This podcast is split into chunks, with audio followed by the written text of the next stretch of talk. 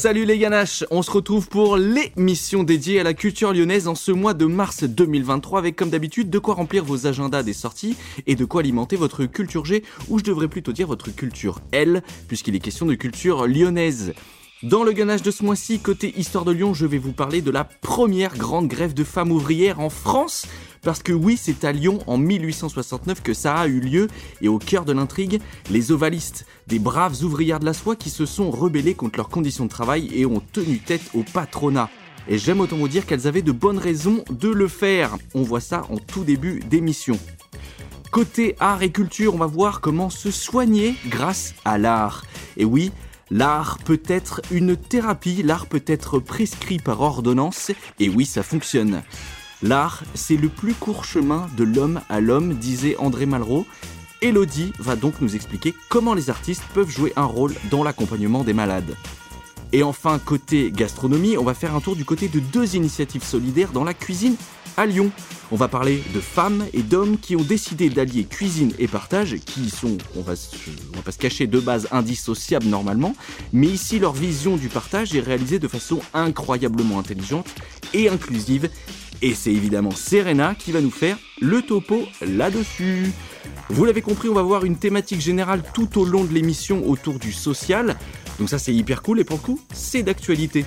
On n'oublie pas évidemment le rendez-vous immanquable, c'est bien sûr l'agenda des sorties culturelles pour le mois de mars avec nos meilleures recommandations pour passer un mois riche et attaquer la fin de l'hiver en fanfare parce que oui, le 20 mars, le printemps arrive et ça c'est aussi un motif de réjouissance. Alors, sans plus attendre, on rentre dans le cœur de la ganache. C'est parti. Generic. Comment on fait avec l'iPhone, avec le MSN, avec le. Comment on fait? Comment on fait pour intéresser un gamin sur euh, l'Iliade et l'Odyssée? Comment on fait? Oui, c'est notre culture. Bienvenue dans Ganache, c'est le podcast culturel où l'on parle concerts, séries, histoire, gastronomie, films, musique et spectacles à la sauce lyonnaise. Pouvait-on venir à Lyon sans parler de la cuisine? Bah, Je ne le crois pas. Nous ici, nous aimons tout. Les produits, la culture, la musique, tout. Il y a une ganache, une ganache au chocolat. Ganache est un podcast produit par Heure le webzine des sorties lyonnaises. Retrouvez-nous sur notre site web heurbleu.fr et sur les réseaux sociaux à Heure Bleu Lyon. Avant de commencer, je tiens à remercier toute l'équipe de l'école 3IS qui nous accueille ce mois-ci encore dans leur beau studio pour enregistrer cette émission. Et avant de commencer, euh, je vais vous demander, les ganaches, Elodie, comment ça va? Ça va Oui Oui, très hâte de. Ça se dit très hâte? Très hâte. Euh, D'être au printemps. Le fameux Vraiment. printemps. Ouais, même si on l'a un peu connu ces derniers Oui, temps, oui. mais bon, voilà. Ok, très bien. Serena, comment ça va toi? Bah ça va. Hmm. Moi j'aime bien le froid, donc je suis très contente. Bah profites-en, c'est bientôt fini. Grave. Enfin, c'est déjà fini en vrai, on n'en a plus. hein. C'est le chemin vers la mort qui Oh. commence là, Ah, tu vois. très bien. Bon, bah, on va essayer de hein, mettre un peu de vitalité là- là-dedans. Et euh, pour ça, en fait, on va commencer par la tradition séculaire qui existe depuis trois émissions, euh, depuis trois mois du coup. On va jouer au jeu de l'intimité. Hello, est-ce que tu peux rappeler les règles pour celles et ceux qui nous écoutent pour la première fois aujourd'hui? Oui, alors à ma droite, il y a un petit bol avec des bouts de papier, Une bolinette. une bolinette. Je vais tirer un mot au hasard et on va évoquer ce que ça nous inspire, nous, en tant que personne, le mot que je vais En tirer. tant qu'être humain. En tant qu'être humain. Est-ce que vous êtes prêts? Oui. Te. Ça n'avait pas prête. si si pardon. J'étais en train de me préparer. La dernière fois c'était sur le fantasme Oui, quand même, donc j'essaye de me remobiliser un peu. Là, j'ai euh. aucune idée, bien entendu, de ce que ça va être. Parce que c'est, euh, va- on- C'est des thèmes qu'on a écrits euh, au- en, En dé- 2000 en en décembre 2022. 2022 avec un thème pour chaque mois. Donc, euh, Ouais. Alors, le mot sur lequel je tombe est la solitude. Oh, vache Ça y est, c'est l'hiver. Voilà, donc euh, qu'est-ce que vous pouvez dire sur la solitude? Vas-y, moi je peux commencer. En vrai, moi, la... la solitude, moi j'aime bien. Pas tout le temps, mais euh, j'avoue que j'ai un kiff de me retrouver seul des fois et pouvoir faire mes bails vraiment solo, quoi. Et tu sais, organiser ma journée sans aucune pression, c'est mon côté un peu, tu vois, genre euh, control freak, tu vois, où j'aime bien, tu vois, genre, s'il y, a- s'il y a des trucs à faire, c'est moi qui, qui fa- les faire, tu vois, même, même la vaisselle, des trucs qui paraissent cons, tu vois, mais mais je sais pas, c'est. J'aime bien, tu vois, c'est mon cadre à moi et j'aime bien être seul, de temps en, de temps, en temps. hein. Euh, alors, pour ma part, le mot solitude, et je pense que, enfin, c'est bien moi qui ai écrit les mots, hein, euh, c'est que ça a été ma plus grande hantise. Le Covid n'a pas aidé, Ah puisque oui. je suis euh, rentrée dedans, mais de manière horrible. Ouais. Et, euh, et aujourd'hui, je peux dire qu'à 33, bientôt 34, je l'accepte. J'accepte la solitude. Tu l'embrasses. Je l'embrasse, je l'aime de temps en temps, elle m'emmène souvent dans des mélancolies, euh, mais, euh, mais ça va, je la, je la vis bien. Mais par contre, de manière plus philosophique, la solitude, euh, qu'est-ce que c'est? En dehors, en, dehors, en dehors- en dehors du fait de se retrouver seul, c'est ça Tu veux Ouais, qu'est-ce que... Ouais, c'est intéressant comme Bah, euh, moi, moi, je trouve thématique. que, enfin, plus, plus pour le coup, je j'âge, je vieillis, plus en fait, j'apprécie la solitude. Comme si en fait, je trouve que plus tu vieillis, plus tu apprends à te connaître et plus tu es en accord avec toi-même, moins tu as besoin de combler des moments avec d'autres choses. Mhm. Enfin, je sais pas si ça, si Si. ça vous paraît clair, mais en tout cas, moi, j'ai vraiment ce Ouais. sentiment de d'être de plus en plus apaisé et pouvoir me retrouver seul et sans avoir Mm, mm. des. Mon père adorait me dire, on meurt seul. Non, pardon, on est seul et on meurt seul. Donc, Elodie, tout, tout le chemin de ta vie, ça sera seul. Allez, Et en fait, au début, quand je l'ai entendu la première fois, j'ai trouvé ça absolument déprimant. Et puis maintenant, bah, c'est pas forcément négatif. c'est pas forcément seul, négatif, ouais. En vrai, je pense que, que. vaut mieux être seul que, Que mal accompagné. Pardon, je t'ai coupé ça. Non, mais je pense que ça dépend aussi comment tu grandis. Moi, j'ai Mm. été fille unique pendant 11 ans et demi. Ouais. Donc, euh, moi, j'apprécie énormément la solitude. J'adore rencontrer des gens. Je me nourris beaucoup de socialement quand je rencontre des gens et tout. Mais j'ai un besoin impératif d'être seule. Hmm. Genre, quand on part en vacances avec des copains et qu'on est tous dans le même appart, machin et tout, il y a des moments où je m'isole complètement parce que c'est trop. Tu vois. Temps calme. Ouais, j'ai vraiment besoin parce que c'est c'est- ouais, trop, trop. Ouais. Mais euh, je trouve ça marrant de tomber sur la solitude parce que ça fait vachement écho euh, à ma chronique que vous entendrez tout à l'heure Oui. sur le lien social et Oui. tout. Donc euh, c'est marrant de tomber là-dessus. Ouais. Et ben, moi aussi, du coup. Mm. Vraiment, on fera les échos. Ok, Bah, trop cool. bon. Eh ben trop bien. Une, euh, une début de chronique, on va, pas- on va dire, sur euh, des auspices euh, de solitude, mais de solitude bien gérée, de solitude acceptée et non pas subie. Enfin, Embrasser. euh, Embrassée. Même si c'est vrai, en vrai, c'est c'est vrai que de se dire ça, de parler de solitude euh, au lendemain du Covid, Mm. c'est quand même. euh, Ouais. Moi, je suis toujours fascinée par les gens qui ont vachement bien vécu euh, les confinements. Mais je pense que C'est- dans le Covid, il y a eu aussi ces phases de, au début, on n'accepte pas du tout parce qu'on nous l'impose. Et puis plus ça va, plus en fait, on n'a pas le choix. Hmm. Et du coup, bah, le fait de pas avoir le choix, tu l'acceptes et, et puis tout va mieux. Hmm. C'est vraiment l'acceptation. Enfin, je sais pas. Bref. Ouais. non, moi, c'était plutôt le- la proximité permanente, tu vois, euh, qui m'a marqué dans le Covid.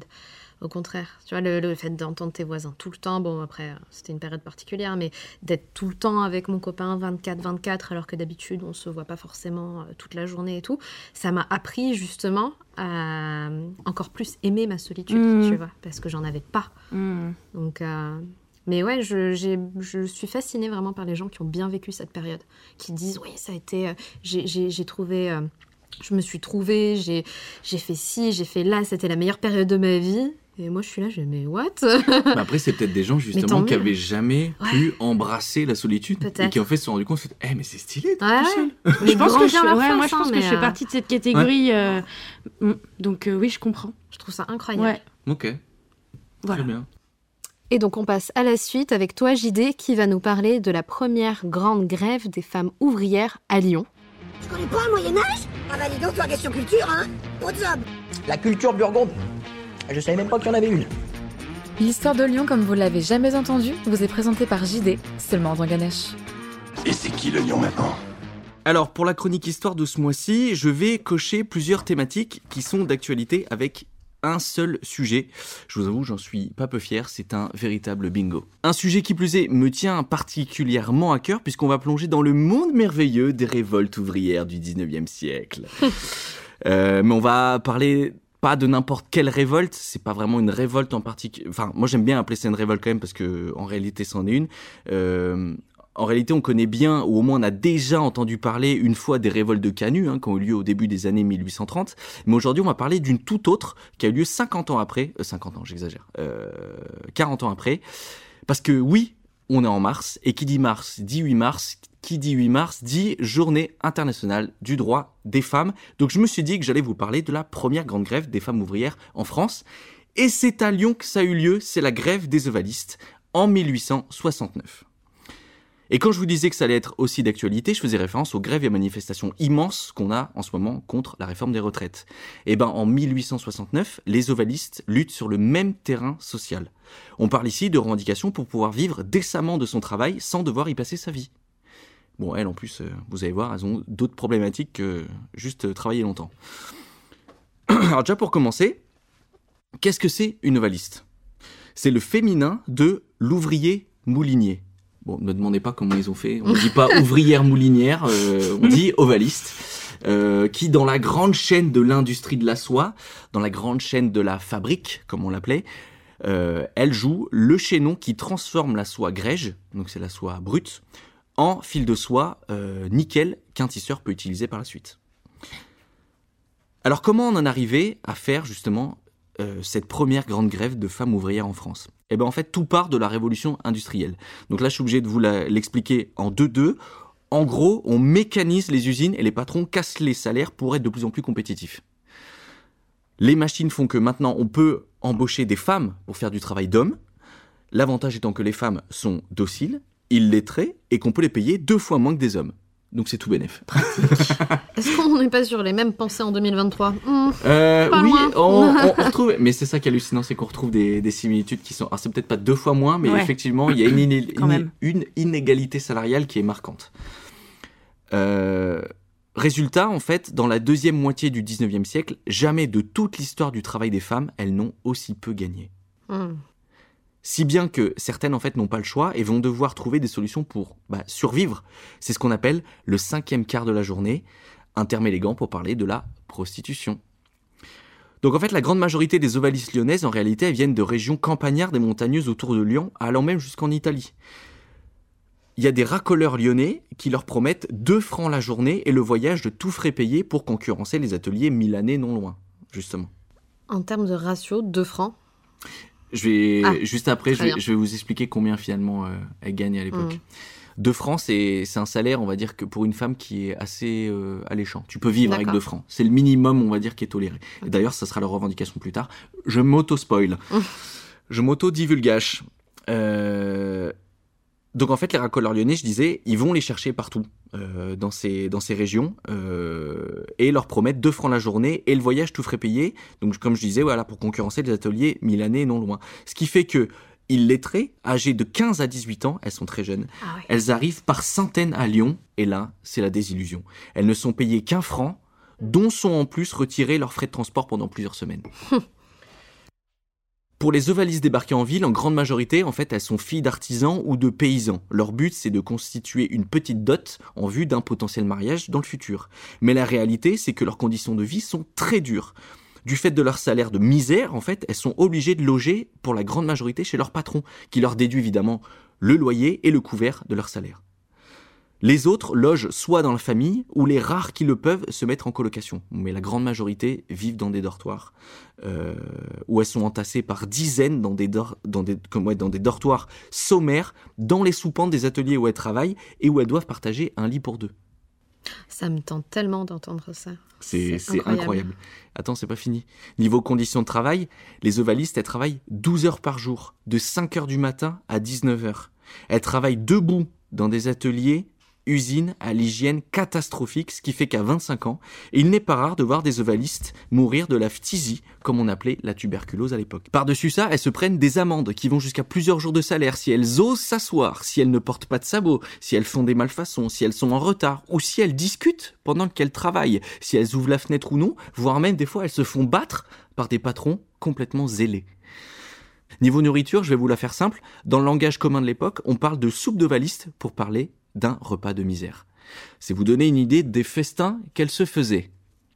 En résumé, pour la plupart, elles travaillent, dorment et mangent chez leur patron, ce qui les rend complètement dépendantes de ces hommes propriétaires des ateliers. Célibataires, sans argent et loin de leur famille, elles se retrouvent sans solution de repli et se voient donc forcées à trimer dans des conditions catastrophiques. Voilà, ça c'est le tableau. Bonne ambiance. Au milieu du 19e siècle, comme vous le voyez, c'est pas Jojo du tout. Et c'est pour ça qu'au bout d'un moment, eh ben, ça a pété et on arrive à cette grève. Donc le cœur du sujet, la grève. À savoir que les ovalistes ne se sont pas mis en grève d'un coup sans prévenir. En plus, elles ont été cool, elles ont été fair-play. Donc du 17 au 21 juin 1869, elles tentent de négocier avec les patrons. Donc les patrons qu'on va appeler les maîtres mouliniers. Voilà, donc il y a les ouvriers mouliniers et les maîtres mouliniers. 21 juin, pour asseoir leur légitimité, elles font une pétition au sénateur préfet du Rhône qui sera signée par 255 ouvrières provenant de 10 ateliers différents. Donc on est au début. Leur revendication passait de 1 franc 40, où elles sont payées aujourd'hui, à 2 francs la journée et avoir 2 heures en moins de travail dans la journée, donc passer à 10 heures par jour au lieu des 12 qu'elles font aujourd'hui. Devant le par la main totale des patrons, le 25 juin, les premiers débauchages à la pause de 9h du matin, parce que oui, c'est la pause à 9h du matin, elles travaillent depuis 5 heures, elles organisent une grande réunion publique à la salle des rotondes au Broto. Fin de journée du 25 juin, toute la rive gauche du Rhône est à l'arrêt. Donc la grève a pris. On parle de 2000 à 4000 ovalistes grévistes à Lyon répartis dans plus de 70 ateliers. Incroyable. Donc ça y est, la grève prend. Dans le même temps, la solidarité ouvrière commence. Des caisses de grève sont tenues dans un café du quartier des Brotteaux, qui est l'épicentre de cette grève, et qui devient du coup le QG des ovalistes. Les teinturiers, plâtriers, mécaniciens donnent à la caisse pour soutenir les braves ovalistes. Parce que oui, s'il est nécessaire de le rappeler, en grève, elles ne touchent aucun salaire et donc doivent faire appel à la charité pour ne serait-ce que manger. 26 juin, le lendemain, Nouvelle pétition de la part de la délégation des ovalistes présidée par une certaine Philomène Rosan, qui ont désormais un vrai QG rue Masséna. Il y a une délégation, il y a un comité, elles se sont structurées les ovalistes. Ça devient officiel. Toujours le 26 juin, les patrons, voyant la grève devenir sérieuse, ils s'organisent de leur côté. Ils vont pas laisser euh, les meufs s'en sortir comme ça. Du coup, ils sont 250 patrons à se réunir à leur chambre syndicale, parce que eux aussi hein, se sont fédérés. En une heure, c'est réglé aucune négociation envisagée. Hum. Bon, leur raison, s'ils cédaient aux revendications, ils ne seraient plus assez concurrentiels par rapport aux ateliers en campagne, et surtout par rapport aux ateliers italiens de l'autre côté de la frontière, qui eux payent 75 centimes la journée de 14 heures. Wow. Imaginez les conditions de travail des italiennes. Bon, classique shit, hein, j'ai envie de dire, on entend ça encore aujourd'hui dans les discussions euh, entre employés et patrons quand on parle de renégociation salariale. On va pas être assez concurrentiel, machin. Bref, les patrons, ils ne font pas que ne pas vouloir négocier, ils passent à la contre-offensive. Et pour ça, ils ont trois armes. Un, les briseuses de grève. C'est des italiennes toutes fraîches qui sont importées à Lyon pour remplacer des grévistes. On dirait que tu parles de stockage. C'est fait exprès volontairement parce que pour les patrons de l'époque, c'est vraiment ça comment ils les considèrent. Deuxième arme, expulsion du logement des grévistes, parce que oui, vu qu'ils les logent, ils ont aussi cette carte à jouer. Et troisième arme, soutien de la force publique. Eh ben oui, eux aussi, hein, ils n'ont pas hésité à aller voir le préfet pour leur demander euh, bah, le- le- son soutien, et surtout celui de la police. On va pas Mm. se mentir. Sauf qu'à la part Dieu, les menaces d'expulsion des logements des patrons se retournent contre eux. Les ovalistes de l'atelier des frères Christophe, qui, sont, qui est un des grands ateliers, hein, on verra plus tard, il y en a un autre qui, est- qui s'appelle Bonardel, les ovalistes de cet atelier plient bagage d'elles-mêmes et se retrouvent toutes dans la rue avec leur mâle. Ce qui évidemment ne manque pas d'attirer les curieux et la presse. Les femmes sont dans la rue. Et là, d'un point de vue société de l'époque, ça va pas du tout. Hmm. Parce que dans cette situation d'insoumission ouverte contre leur patron, on ne sait pas ce qu'elles font, on ne sait pas où elles vont, c'est littéralement intolérable. Les femmes, de surcroît célibataires, sont hébergées chez leurs camarades. D'un point de vue moralité, c'est très mal vu. Elles ont retourné la pression patronale à leur avantage en faisant pression elles-mêmes sur l'opinion publique. Ça, c'est très fort. Le problème, c'est que les femmes vagabondent. Le consul d'Italie, qui est un peu, euh, du coup, dans cette situation de dire Ah, il y a des Italiennes à la rue, il réagit et met à disposition un vaste local pour héberger les Piémontaises. Dans le même temps, les Lyonnais peuvent voir pendant la journée des groupes de femmes grévistes qui se baladent au port de la Tête d'Or, bien habillées avec leurs ombrelles, qui chantent à tue-tête dans la rue, qui se retrouvent aux terrasses des cafés et discutent, qui haranguent les rares ovalistes qui sont encore au travail pour les inciter à les rejoindre, qui vont et viennent indépendamment de tout contrôle. C'est juste incroyable pour la société de l'époque. En France, on a l'habitude de voir la femme cloîtrée chez elle, discrète, obéissante. Et là, on voit des femmes qui travaillent pas. What? Qui sortent, se baladent, s'expriment, chantent, rigolent, s'émancipent, on pourrait même déjà dire, même si on est encore loin de l'indépendance à ce stade, mais c'est du jamais vu en France. Bref, le bras de fer continue de plus belle. Donc le bureau de la commission des ovalistes, je vous l'avais dit, il est constitué, et c'est ici qu'il est important de noter que les hommes font leur entrée dans le conflit. Philomène Rosan reste cependant coprésidente, mais elle est associée avec un coprésident homme, un certain Prat. La limite des ovalistes ici dans la prolongation du mouvement purement féminin va clairement être l'illettrisme. Hmm. Pour preuve, depuis le début, Philomène Rosan signe tous les papiers et toutes les pétitions d'une croix. Ah. Et ça, il y a des traces aux archives, on voit, elle signe d'une croix. C'est d'ailleurs euh, la seule femme, encore là, du bureau de commission. On arrive au 29 juin. Les premières briseuses de grève arrivent en gare de depuis l'Italie, ce qui va lancer une vague de colère immense parmi les ovalistes en grève. Bonardel, donc je vous l'avais dit, le patron du grand atelier du 65 rue Bossuet, en est la cible particulière. Le 29 juin donc, en plus d'avoir mis à la porte sans préavis un bon nombre de grévistes ce jour-là même, un grand rassemblement se forme devant son atelier. Ça gronde fort. La police qui est sur place défend l'accès à l'atelier. Sauf que le soir, avec les briseuses de grève italiennes qui débarquent, c'en est trop.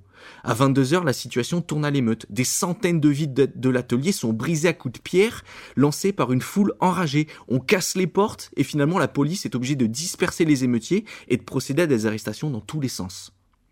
Et c'est ici qu'on voit la solidarité de la classe ouvrière lyonnaise, parce que ce soir-là, il n'y a pas que des ovalistes dans la foule.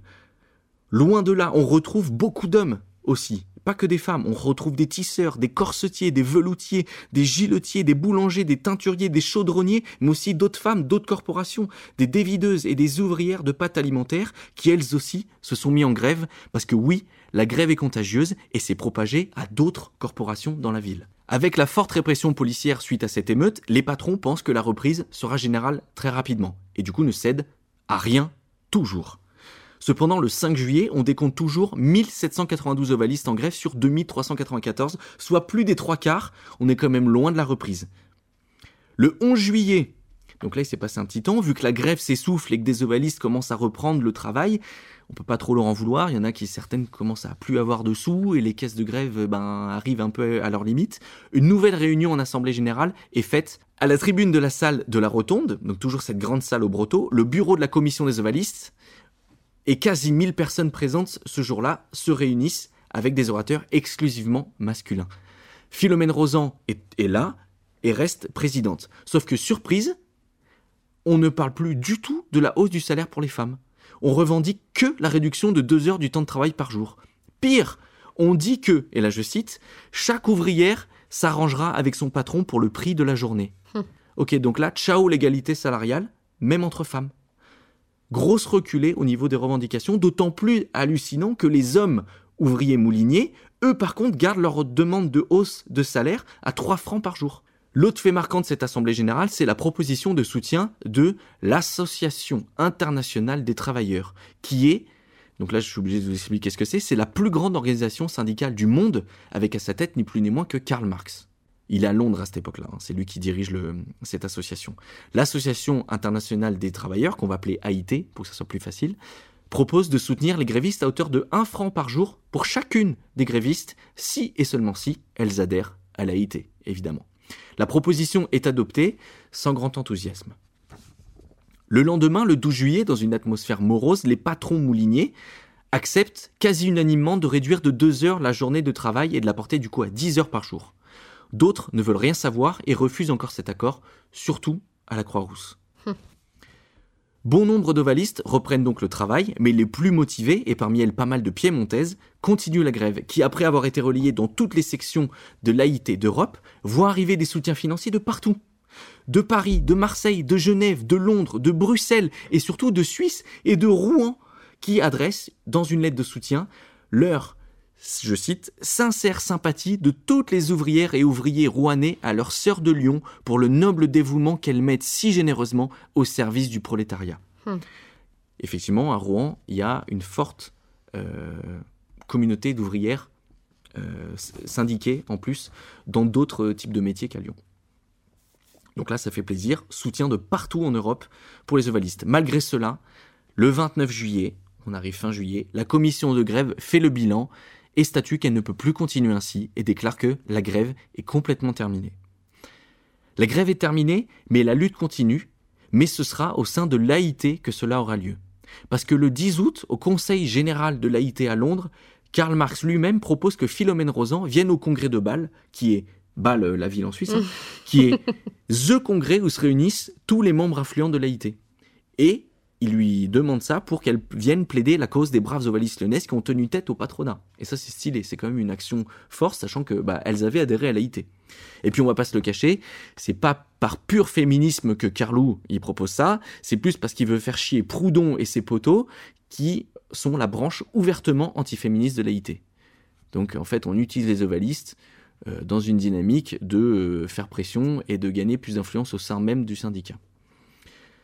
Finalement, en réalité, il y aura zéro femme qui viendra au congrès de Bâle, euh, donc il n'y aura pas de Philomène Rosan, et ce sera Albert Richard et Mikhail Bakounine, les leaders des sections lyonnaises et genevoises, qui les représenteront, parce que les deux osios-là, il leur faut un mandat d'une organisation ouvrière pour aller à Bâle, et les ovalistes leur donnent ça sur un plateau d'argent.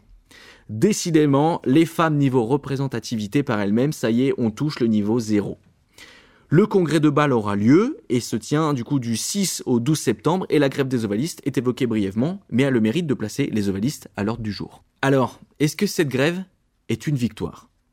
On peut considérer que dans un sens, non, puisque une seule de leurs deux revendications a été entendue et celle mise de côté, la question des salaires, était des deux la plus importante puisque du salaire vient l'indépendance et donc l'émancipation.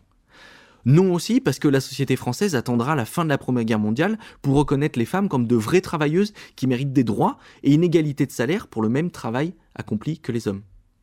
Non enfin parce que, comme en 1848, elles n'ont pas réussi à s'imposer en tant que femmes dans le débat démocratique comme des protagonistes à part entière.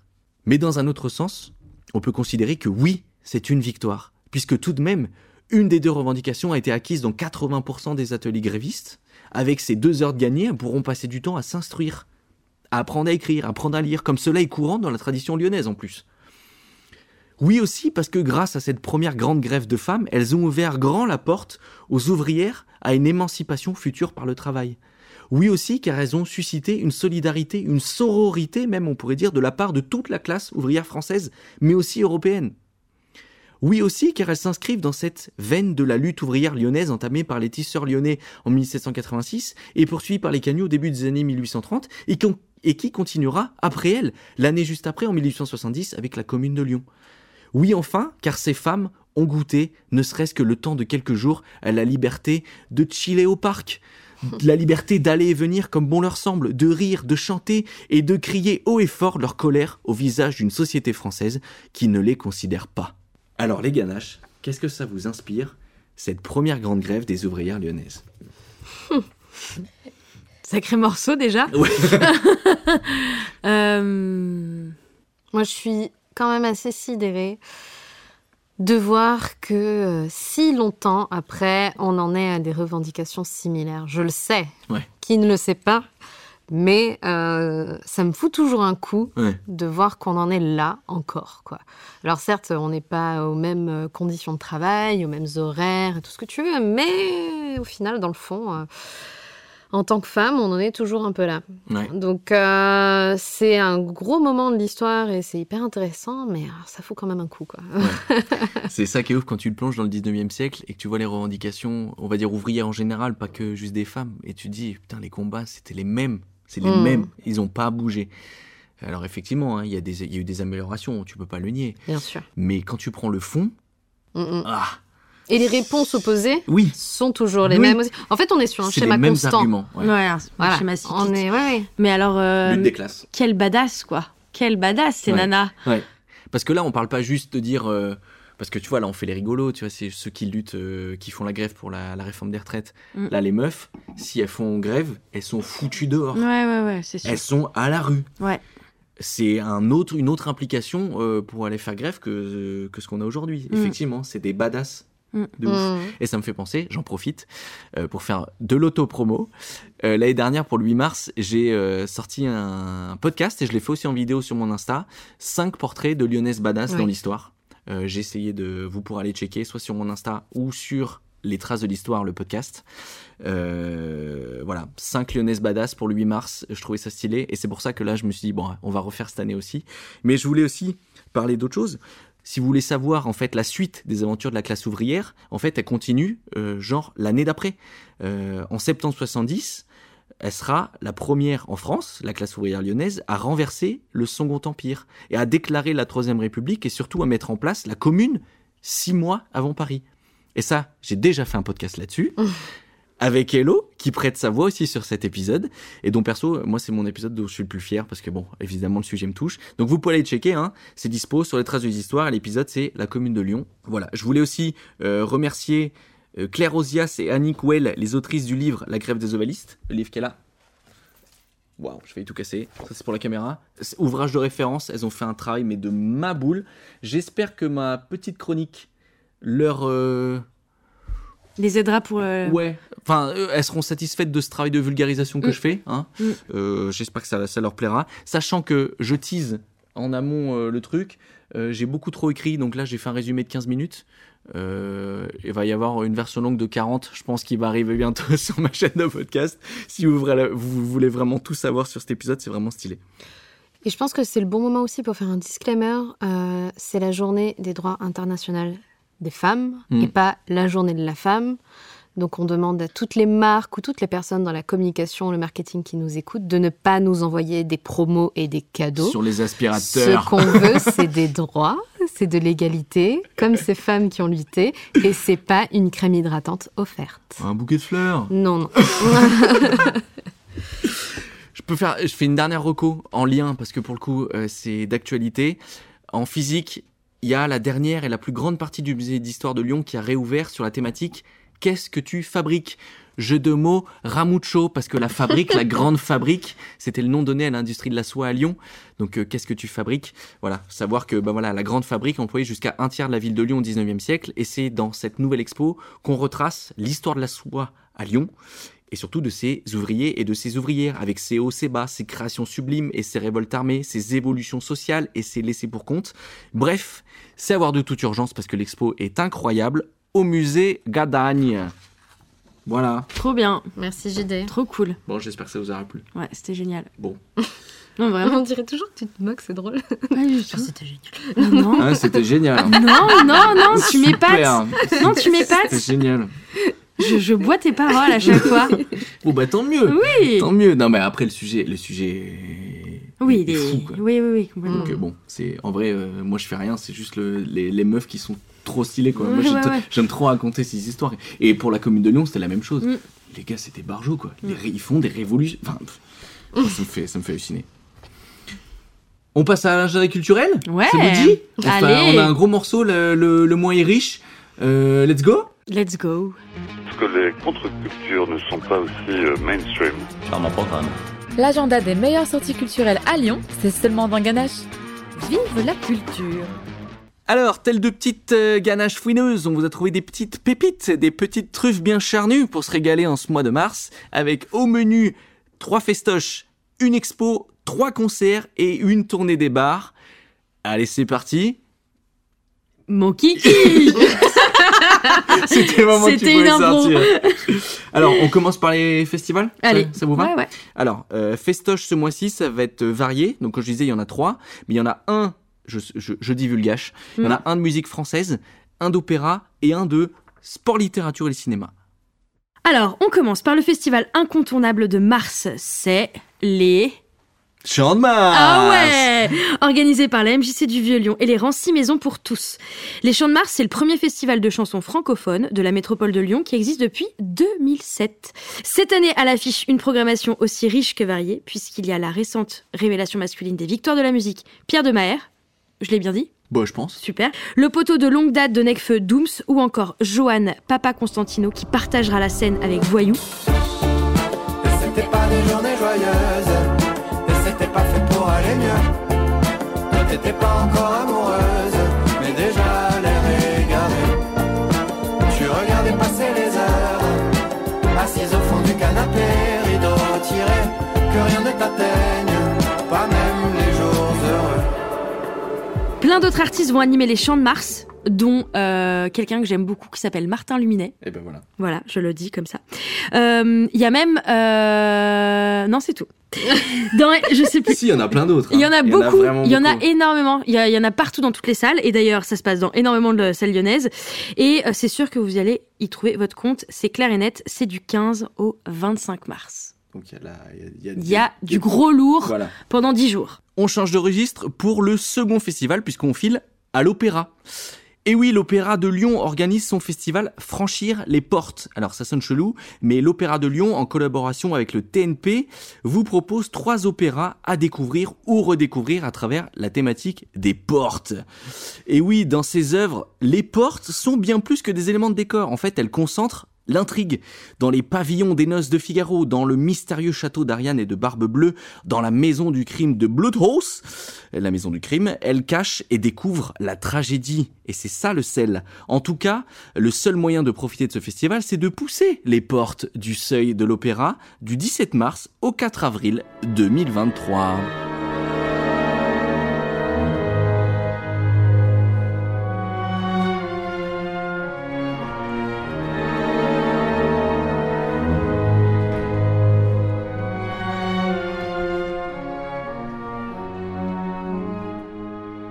Vous aimez le sport, la littérature et le cinéma, mais surtout le sport? Bon bah c'est à l'Institut Lumière hein, qu'il va falloir se rendre. À la Maison des créateurs du cinéma à mon plaisir, on célèbre la culture autour du sport et des fabuleuses histoires qui en transpirent. Évidemment, il y aura des projections de films, dont notamment New York Cosmos de Paul Crowder et de John Dower. C'est des Américains, hein, donc euh, bon, voilà. C'est un film en hommage à Pelé, hein, le footballeur.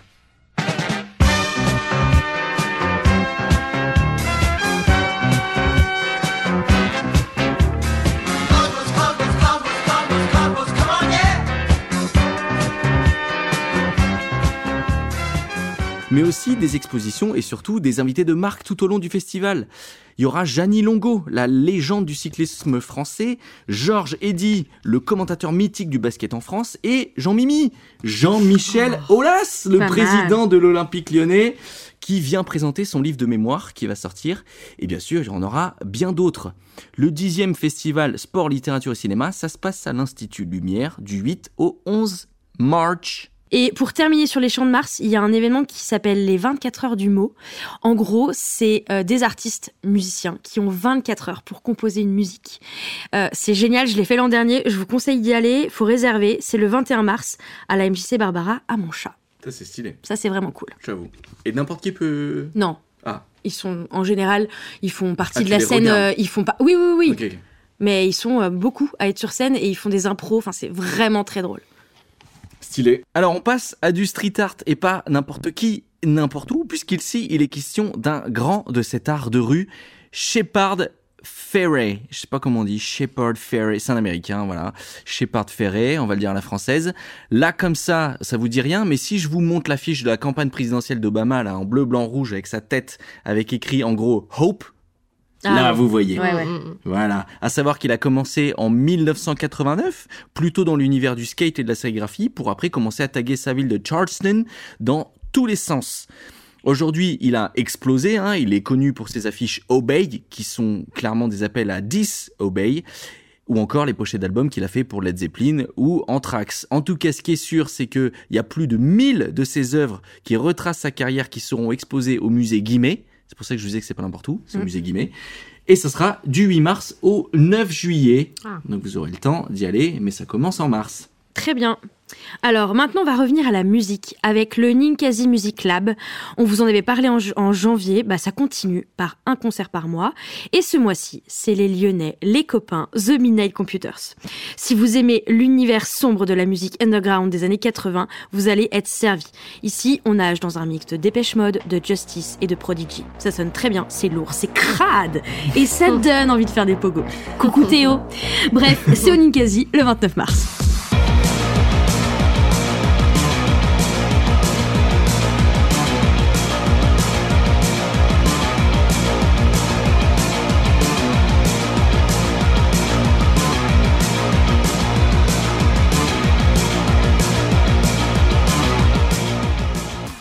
Changement de registre complet, on change mais on reste dans la musique puisqu'on vous amène cette fois-ci dans la crypte de Fourvière. Et pas juste pour voir les tombeaux d'ecclésiastiques décédés. ça serait glauque, mais pour y écouter le fameux requiem de Mozart. Imaginez cette atmosphère incroyable, ce que ça fait d'écouter l'œuvre inachevée du prodige viennois dans un tel endroit. À la baguette, pas n'importe qui, puisqu'il s'agit des chœurs et solistes de l'Opéra de Prague et l'Orchestre philharmonique de la République tchèque. C'est quand même assez ouf. Mozart disait Mes Pragois me comprennent. Aujourd'hui, Prague lui répond C'est pour ça que nous te jouons si bien. Ça se passe donc à la crypte de Fourvière là-haut, c'est vraiment euh, sous la basilique, le 16 mars 2023 à 20h.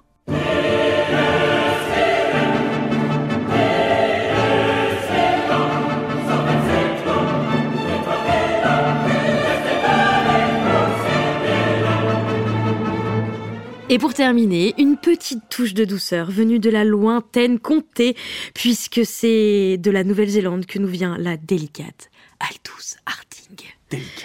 Délicate.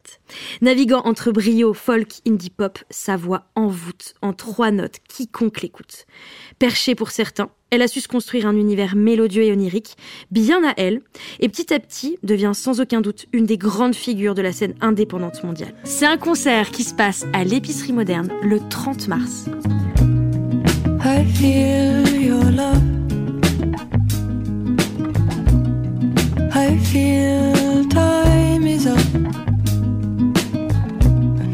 A child, I never knew enough what that do to me. Si vous voulez prendre une place, c'est maintenant. Ouais. Il y en a quasiment plus. Ouais, parce que je crois qu'hier, l'épicerie moderne, hier, et on enregistre ça, euh, c'était pas hier, qu'il y avait plus que 50 gâches. Donc, euh, Moi, je vais y aller. J'ai pas mal de copains qui vont y aller. Ça va être très moi, beau. si- faut- moi, c'est sûr, je prends ma place. C'est très, trop très beau. cool. N'oubliez pas, vous pouvez retrouver toutes les infos et détails sur tous ces événements dans l'agenda des sorties à Lyon sur heurbleu.fr. Comme ça, vous avez bah, Toutes tout- les infos. Toutes les infos, les liens vers la billetterie et compagnie et compagnie. Allez, c'est l'heure de la chronique gastronomie. Et ce mois-ci, Serena, tu vas mettre en lumière deux initiatives solidaires dans la cuisine à Lyon. Comment est votre blanquette? Ça c'est du fromage, le- la chose orange, c'est pas des carottes râpées. Serena qui met les pieds dans le plat, c'est seulement dans Ganache. Ça sent l'artiste à cette table, ça sent l'artiste Alors oui, je vais mettre en valeur deux initiatives, un petit peu plus aussi, mais je vais me focaliser sur deux particulièrement. Euh, donc vous l'avez remarqué, on vit une période assez compliquée entre les guerres, l'inflation, un contexte sociétal qui est difficile et foule d'autres joyeusetés. Je me suis donc dit que j'allais vous parler d'initiatives food qui vous mettent du baume au cœur. À savoir, et si vous pouviez être solidaire et vous régaler en même temps? Alors, c'est un peu bizarre dit comme ça, mais commençons par le commencement. Les ganaches, si je vous dis restaurant solidaire, vous me dites quoi? Uber Eats. Ah, la, violence. tu es exclu. Non, les petites cantines, bien évidemment. Et toi, JD Bah ouais, moi, les petites cantines, je connais, je, que, je, je connais depuis un bail, ouais. Donc j'aurais évidemment, j'aurais, j'aurais cité ça, ouais. Après, t'as aussi les, les Il y en a plein d'autres, non Il y a... Enfin, plein. Après, ça dépend ce que tu appelles dans, sol- dans Solidarité, mais tu vois, typiquement, le, le court-circuit, c'est très cool parce qu'ils font appel qu'à des petits Oui, producteurs. le. Biéristan en fait partie Voilà, aussi. donc euh, je pense que tu as pas mal de- d'adresses où c'est solidaire dans le sens où tu travailles quand même avec des, en direct Mm, avec les des producteurs. producteurs, donc- Et dans une logique de scope et... euh, Voilà. Mm, mm. Je pense qu'il y a de toute façon, c'est vraiment, il y a plein de dimensions au mot solidarité. Il y a le côté, évidemment, euh, travailler avec du local, il y a le côté euh, humain, il y a plein de choses qui rentrent en compte. Moi, quand j'ai posé la question un petit peu aux gens autour de moi, euh, la première chose qu'ils ont dit, c'est euh, les restos du cœur, par exemple. Bah oui, oui, bien sûr. Euh, alors oui, il y a différentes associations qui redistribuent de la nourriture et il faut les soutenir. Mais moi, là, je vais plutôt parler de lieux où toute personne, qu'elle soit à l'aise financièrement ou pas, peut aller manger un morceau. Comme dans un restaurant traditionnel, on va dire, mais avec un soupçon d'engagement en plus. Euh, en bref, un endroit où vous contribuez au bonheur de la société en même temps que celui de vos papilles. Alors, vous avez bien deviné, on va parler des petites cantines, mais avant ça, euh, la chose qui est revenue beaucoup aussi quand je parlais de restauration solidaire, c'est évidemment les cafés suspendus. Ah oui, c'est vrai. Si, euh, chers auditoristes, vous ne connaissez pas le concept, ça vient de Naples. Et le principe est simple. Tout client d'un bar ou d'un restaurant paye deux cafés, n'en boit qu'un, laissant l'autre en suspens pour une personne dans le besoin. Alors ça existe beaucoup à Lyon. Mm. Il y a plein plein plein d'endroits. Il suffit de rentrer et d'en demander. Et euh, voilà, vous Je crois pouvez que t'as le une asso qui les, euh, qui les regroupe là. C'est pas la cloche ou un truc comme ça? Si, Non. euh, la cloche, c'est. Qui, qui propose euh, b- d'ailleurs pas que ça, mais aussi des- plein de services pour les personnes euh, En difficulté. euh, ouais, en difficulté ou sans domicile fixe, où tu, Mhm. ils te donnent genre les endroits où tu peux recharger ton téléphone, Ouais. où tu peux prendre une douche. euh. Après, maintenant, le... comme on est en 2023, le périmètre des personnes en difficulté financière, c'est quand même assez élargi. On parle aussi d'étudiants. On Mm. va pas parler uniquement aux personnes qui sont sans abri, par exemple. On va... Il y a tout un panel de Ouais. personnes qui, avec l'inflation, se sont retrouvées euh, euh, dans des situations compliquées. Ben, ça Mm. s'adresse aussi à. Ouais. Euh, et si vous, vous avez une fin de mois difficile, euh, voilà, vous pouvez aller demander votre café suspendu. En précaire en, gé- en général. Tout à fait. Ouais. Euh, alors, des endroits comme ça, il y en a beaucoup à Lyon. Moi, je connais bien Against the Grange, dans le 7e, Louisiana aussi, voilà, qui, qui fonctionnent avec ça. Et c'est déjà très bien. Mais parmi les établissements qui vont plus loin, on a par exemple l'Équilibre Café, dans le premier arrondissement, qui lui fait des repas suspendus, en Mm. partenariat avec des associations. Le principe est le même que le café suspendu, c'est-à-dire qu'au moment de l'addition, le client donne un petit peu plus. En l'occurrence, il me semble que c'est 1 euro, donc vraiment pas grand-chose. Ah ouais. Euh, C'est moins qu'un café même. Exactement. Et ça permet en fait de distribuer un repas gratuit sous forme d'invitation. Euh, depuis son ouverture, euh, l'équilibre café a déjà distribué 750 invitations. Trop bien. Donc ça fait 750 repas offerts en fait. Trop bien. Euh, moi je trouve ça fantastique. Mm. Euh, d'intégrer cette notion euh, vertueuse dans son fonctionnement, parce qu'on est dans l'entrepreneuriat là au Mm. final, hein, ils doivent ouais. faire des bénéfices, ils doivent, et malgré tout, il y a quand même une partie qui est consacrée à, à la générosité, à la solidarité. Euh, et donc, autre initiative pour laquelle j'ai eu un énorme coup de cœur, et vous, en- vous en avez parlé, vous avez tout spoilé. Mais- Désolée. Moi, j'aurais pas dit, hein, c'est toi qui l'as. Désolée. Mais euh, c'est les petites cantines. Alors, les petites cantines, c'est plusieurs restaurants, mais pas que, à Lyon, en France et bientôt en Belgique. Oui. Qui ont été créés sur trois piliers, dont va vous parler Clémence, qui s'occupe des petites cantines de Perrache. Donc euh, aux petites cantines, oui, il y a trois grands piliers. Donc le premier, c'est le participatif. Donc c'est vraiment le, fait que chacun mette la main à la pâte et que chacun est vraiment chez lui. Euh, tout le monde participe à sa façon. Ça peut être euh, bah, justement en étant présent pour la cuisine, ça peut être pour débarrasser, ça peut être pour faire la vaisselle, en fonction des talents et des envies de chacun aussi. Et puis euh, le deuxième, c'est c'est le prix libre, c'est-à-dire que chacun donne ce qu'il veut, ce qu'il peut, que ce soit pour son adhésion, pour son repas, ce qui permet vraiment d'accueillir tout le monde. Qu'il y a des gens qui vont donner un petit peu plus, ce qui permet d'accueillir des gens qui pourront donner un petit peu moins, et comme ça on trouve un équilibre de cette façon-là. Et le troisième, c'est l'alimentation durable. Donc, on cuisine un maximum avec des produits bio, des produits locaux, des produits de saison, pour faire attention quand même à notre petite planète. Et puis pour, euh, pour manger sainement aussi. Donc euh, voilà, c'est un peu, c'est ça les trois grands principes de l'assaut. Et voilà, c'est vraiment l'objectif premier, c'est de créer du lien social en tout cas. Et puis après, il y a beaucoup de choses qui s'articulent autour, mais c'est vraiment l'objectif, c'est de rencontrer ses voisins et puis d'apprendre à connaître les gens. Euh, juste euh, petit aparté, mais euh, quand j'étais en Australie en 2016, il y avait énormément de ce genre d'initiatives en France. Je sais pas à quel moment ça s'est créé, mais je crois que c'est assez tard. Oui. Euh, et là-bas, c'était vraiment démocratisé et c'était vraiment euh, génial. Surtout quand tu es en voyage et que tu connais pas grand monde. Même, enfin, tu vois, au lieu de, enfin, t'es pas forcément dans une posture de difficulté, mais Mm. pour rencontrer des gens, c'était aussi une super expérience. Le, fait de, de, de, de- de cuisiner avec des gens. Alors non, moi j'étais pas, moi je cuisinais pas, j'allais là-bas comme un café-restaurant. Ah, tu c'est genre, t'as une grande table, tu viens, tu et, te poses et tu et du coup, ouais, c'est ça. Et je Ah. rencontrais du monde là-bas. Ah, stylé. Mais de toute façon, ce qui est intéressant dans les petites cantines, c'est que tu n'as pas besoin d'être en précarité pour y aller. Mm. Enfin, tu n'as pas besoin. Il ne faut pas. euh, C'est pas juste un critère particulier. Tout, tout le monde peut venir. Mm. Quand, moi, quand j'ai mangé là-bas, il y avait des chefs d'entreprise, Mm. il y avait des gens. Enfin voilà, c'est hyper varié en termes de mixité sociale, d'âge, euh, d'horizon. Euh, voilà, c'est c'est important de le souligner. Ouais, quoi. et C'est- ouais. Oui, parce qu'elle parle en premier argument de Créer du lien. social. Oui, et ça, tout le à lien fait. social, euh, on Tout le parle- monde peut y avoir accès. Voilà, ça, Mm, euh, Exactement. il n'y a pas de critères de financiers. Exactement. Et du coup, pour vous en dire un petit peu plus, les petites cantines, en fait, c'est une cuisine de quartier où vous pouvez bien sûr venir juste manger, au déjeuner ou au dîner, mais vous pouvez aussi mettre la main à la pâte en venant cuisiner avant de partager un repas. Alors pourquoi j'ai eu un coup de cœur?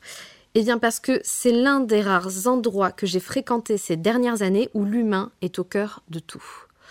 Euh, moi, je suis arrivée à 9h30 en ne connaissant personne et j'ai passé la matinée à cuisiner, à rire, découvrir des gens que de prime abord je n'aurais pas ré- rencontrés, soit parce qu'on n'a pas le même âge, soit parce qu'on ne vient pas des mêmes horizons. Et j'en suis ressortie avec le sourire aux lèvres. Et ça, c'est fantastique. Euh, et d'ailleurs, Clémence en parle très bien. Moi, ce que ça m'a apporté, alors beaucoup de choses, je pense que. euh, Je pense que ça m'a redonné un petit peu confiance en l'humain, justement, en notre capacité à, à aller vers l'autre.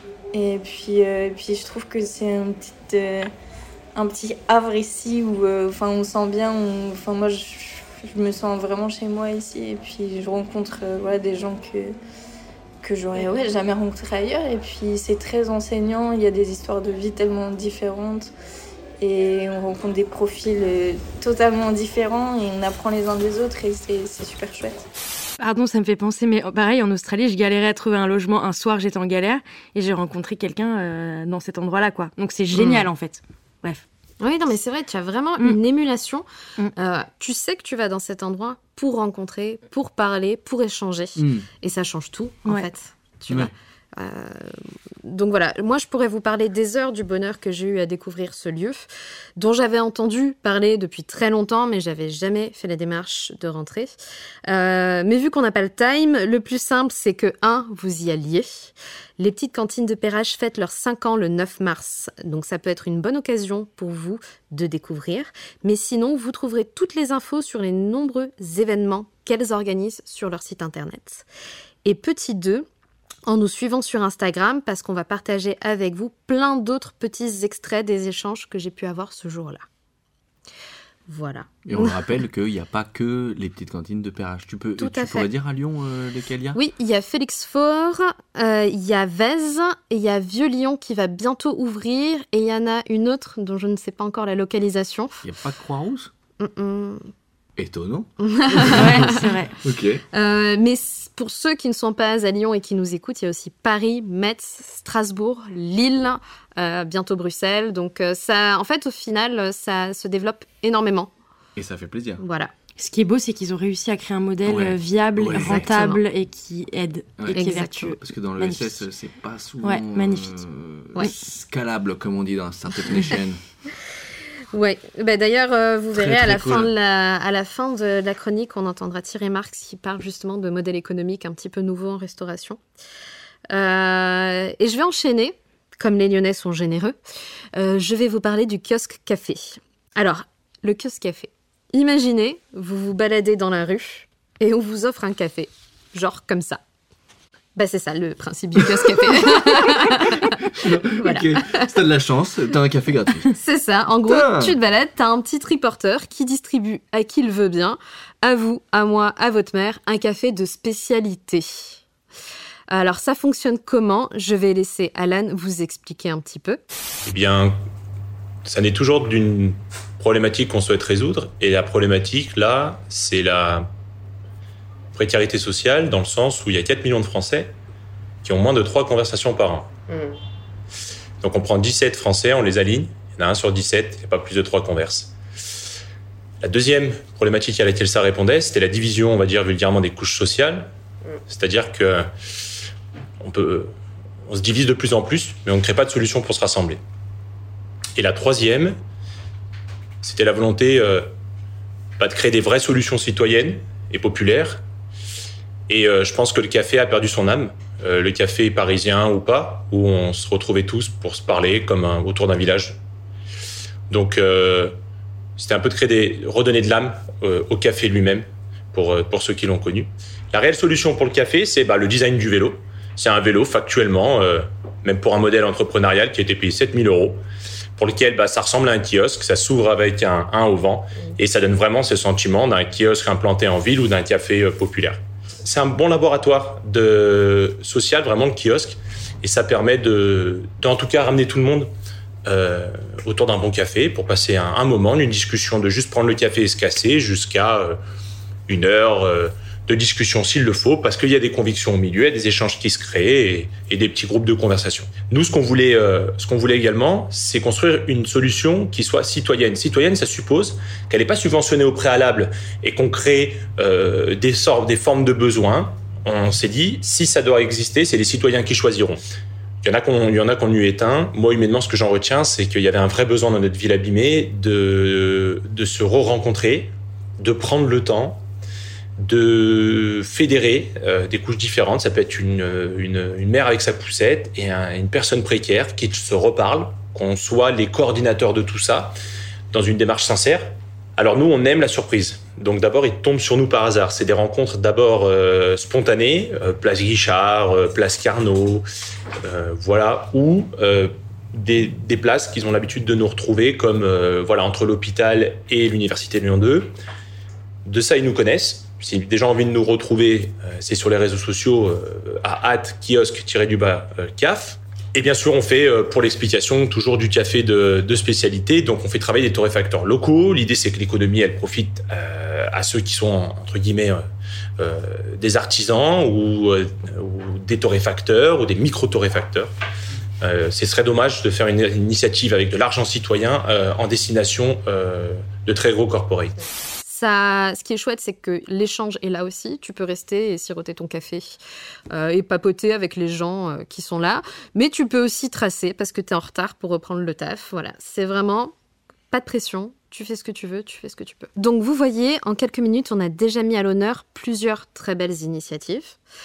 Alors au lieu de donner vos sous à McDo ou une grande chaîne qui n'en a clairement pas besoin, pensez à toutes ces bonnes adresses dont je viens de vous parler. Vous aurez un super bon repas ou café et vous aiderez à financer un projet qui donne, qui transmet et qui valorise l'humain. Je vous laisse avec quelques mots de Thierry Marx, qui est un chef engagé et qui résume bien tout ce qu'on s'est dit depuis le début. avec cette économie sociale au monde politique.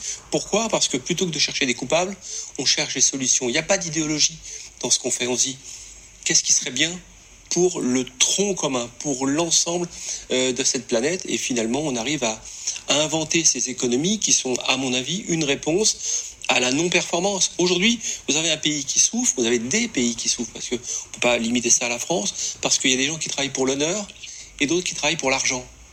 Mais aujourd'hui, cette fracture sociale, elle est quasiment plus supportable.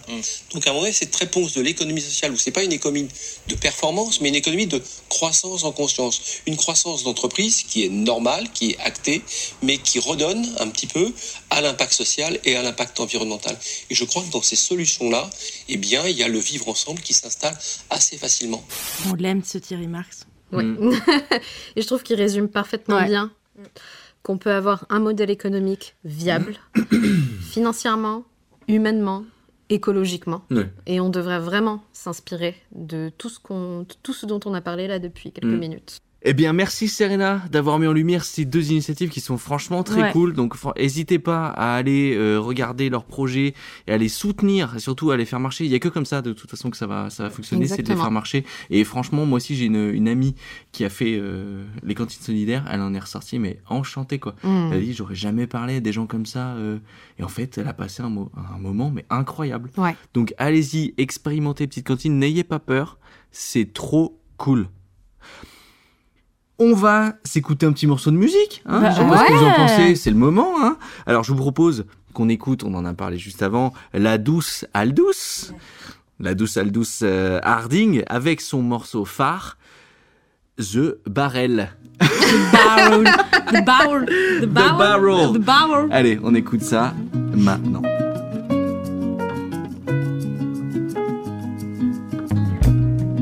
I feel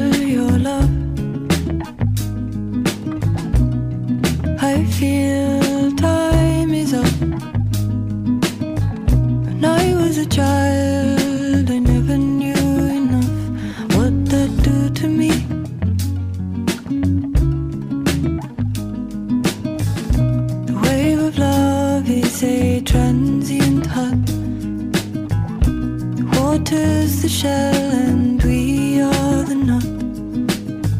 But I saw a the barrel.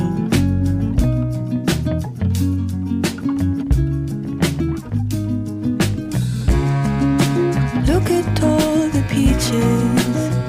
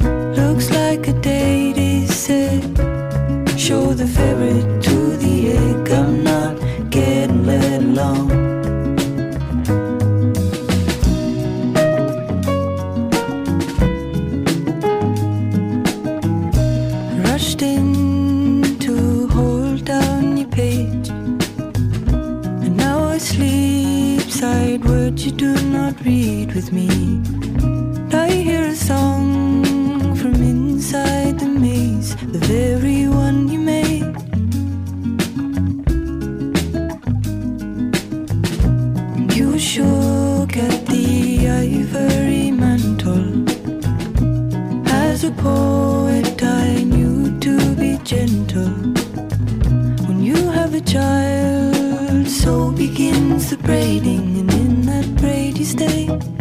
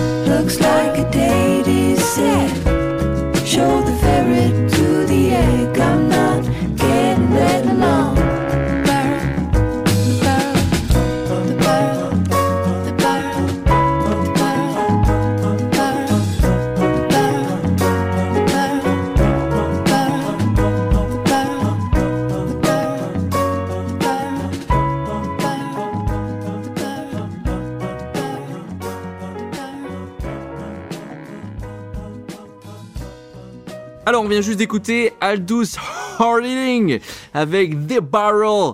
J'espère que vous avez rien compris. Ça me parce fait penser que- à un doublage québécois. J'avoue. Non, parce que sinon j'aurais dit Aldous euh, Forcing avec le tonneau. Ouais. Ce barrel, c'est tonneau. Mm, hein. mm, mm. Ok. Bon, en tout cas, si ça vous a plu, on l'a dit dans le Jada, elle passe à Lyon le 30 mars. À l'épicerie moderne. À l'épicerie moderne. Alors, on va passer à la dernière partie de l'émission et c'est toi, Elodie, Oui. qui t'y colle. Tu vas nous parler de l'art sous ordonnance. Incroyable. Générique. C'est pas possible ça. Ouais, si, si, c'est possible. Le mec, il a saigné du nez sur un fondement, il demande 30 000 euros. La chronique Agriculture vous est présentée par Elodie et c'est seulement dans Ganache. Au moins l'art contemporain. Hein. Aujourd'hui, on va parler d'un sujet super récent, quoique, qui mêle santé et art. Avant de commencer, donc tu l'as déjà dit euh, JD, si je vous dis art sous ordonnance, de prime abord, vous diriez qu'est-ce que c'est? C'est quoi? Bah, moi, je dis c'est un traitement prescrit. Pré... Oula, prescrit Mm. Un traitement de la presqu'île. Non, un traitement prescrit par un médecin. S'il y a ordonnance, c'est qu'il y a médecin. Ok. Je dirais une thérapie. où l'art intervient. Ok. Alors, en fait. Pas du tout ça. si, si, si, si, si, il y a des choses qui. Tout à fait, vous avez juste tous les deux. Euh, en fait, l'art sous ordonnance, c'est une grande nouveauté en France et ça se passe dans le Sud. C'est une expérimentation qui a été menée par les équipes de Montpellier Contemporain et le département d'urgence et post-urgence psychiatrique du CHU. Et ça se passe en collaboration avec le MOCO, qui est un centre d'art contemporain de la ville de Montpellier. En gros, le projet propose à des patients une sensibilisation à l'art et propose un réel engagement dans une démarche artistique. En gros, c'est des patients qui rencontrent des œuvres, des artistes en tout genre, ils font des expositions bien sûr, ils font des ateliers de pratiques artistiques comme la danse, la sculpture, voire les les arts plastiques. Donc, en gros, le concept, c'est au lieu d'avoir une prescription d'un médicament sur ordonnance, on leur prescrit de l'art. Des, Ah, des ateliers. C'est de la balle. En gros, tu fais du weekend, du weekend do, mais, par ton ouais, c'est un peu ça. Euh, alors, vous allez me dire, mais en quoi c'est une première? Ça ressemble plutôt à l'art-thérapie, ce dont on a parlé, c'est... Alors, je sais je- pas ce que c'est un art thérapie. Justement. Ok. Je m'explique. L'art-thérapie est une méthode guidée par des soignants, on les appelle les art-thérapeutes. Leur seul but, c'est de répondre à des objectifs de soins pour le bien-être du patient. Ça peut concerner des troubles psychiques, psychiatriques, des maladies somatiques, voire de la dépression. Ils interviennent autant à l'hôpital que dans leur lieu de vie et peuvent aussi les emmener dans les lieux culturels. Aussi, il y a une dimension au- autour de la temporalité qui est très intéressante. L'art-thérapie, c'est des ateliers qui sont menés en général sur plusieurs années. L'art sous ordonnance, le sujet de ma chronique, c'est justement guidé par des artistes et non des soignants. C'est tout là la différence. Mmh. Ça, donc, ils proposent de faire sortir les patients de leur, pri- de leur lieu de prise en charge. L'objectif, c'est surtout que les patients sortent de chez eux. Parce qu'en général, c'est des personnes qui sont en dépression, qui sont en repli chez eux, et, ou dans la rue même. Donc, c'est de les emmener dans des lieux sé- sécurisés pour leur permettre un accès à la culture pour leur bien-être. Donc en gros, c'est l'art-thérapie, c'est des personnes qui ont des formations médicales à la base et qui proposent des trucs avec de l'art, alors que l'art sous ordonnance, c'est des artistes qui proposent d'accompagner des personnes qui sont dans un parcours de soins. Exactement. Exactement. La seule chose, c'est que c'est pas médicalement euh, la même manière si on fait de l'art thérapie et de l'art sous ordonnance. C'est très poreux comme euh, comme thème, donc on va rentrer vraiment dans le dur du sujet. Je voudrais juste rajouter que l'art sous ordonnance, à contrario de l'art thérapie, c'est que on est sur des durées beaucoup plus courtes. Donc en général, la prescription, elle est pour des sessions de deux heures par semaine, qui durent en général un mois. En tout cas, c'est ce qui se passe au MOCO en ce moment à Montpellier. Ok. Contrairement à l'art thérapie où c'est sur plusieurs années. Oui, comme une thérapie. euh, Et on est uniquement sur euh, des maladies mentales, on est sur des maladies physiques aussi? Alors, l'expérimentation qui se passe à Montpellier depuis l'année dernière est uniquement sur des personnes qui ont des problèmes euh, de dépression. D'accord. Peut-être qu'à terme, ça va s'ouvrir sur les maladies somatiques, l'Alzheimer, etc. Et de- dans d'autres pays d'Europe, du monde tu Je vais en parler. Vous me spoilez, les amis. Ah, c'est- on a posé des questions. c'est la soirée du spoil. On a posé des questions. Alors, juste, euh, donc je vous ai parlé de l'art thérapie, de l'art sous ordonnance, les grandes différences. Ouais. Là où je trouve que c'est génial, c'est qu'en fait, les patients qui sont emmenés et qui ont cet art sous ordonnance sont guidés par des artistes au musée. Et donc, du coup, vu que c'est des artistes et pas des soignants qui les emmènent dans des lieux culturels, ils sont considérés comme un public tout à fait normal, entre guillemets. Alors que si le groupe est guidé par un soignant au sein du musée, forcément, la, la démarche est différente. Mm. Et c'est tout là la petite nuance, mais que je trouve super intéressante pour le patient. Ok, donc il n'y a pas que des ateliers. Tu peux aussi aller au musée. Ouais, exactement. C'est pas. Ouais, il y a des deux. ateliers, il y a des visites d'expo, Ok, etc. Et euh, on, on- on pourra entendre après. euh, D'accord. exactement. Alors, donc ce que je disais, c'est que ça change l'approche du patient. Je voudrais juste souligner que les deux méthodes sont complémentaires, voire indissociables et indispensables. Pour mieux comprendre, tout découle de l'art-thérapie. En gros, l'art-thérapie, c'est une méthode qui a été présentée pour la première fois en 1950 à Paris, à l'hôpital Sainte-Anne, pour le Congrès mondial de la psychiatrie. Donc, c'est un processus de soins prescrit par un médecin traitant ou un psychiatre qui repose sur divers outils artistiques comme la sculpture, la peinture, le dessin, par exemple. Évidemment, il y a plein d'autres pratiques.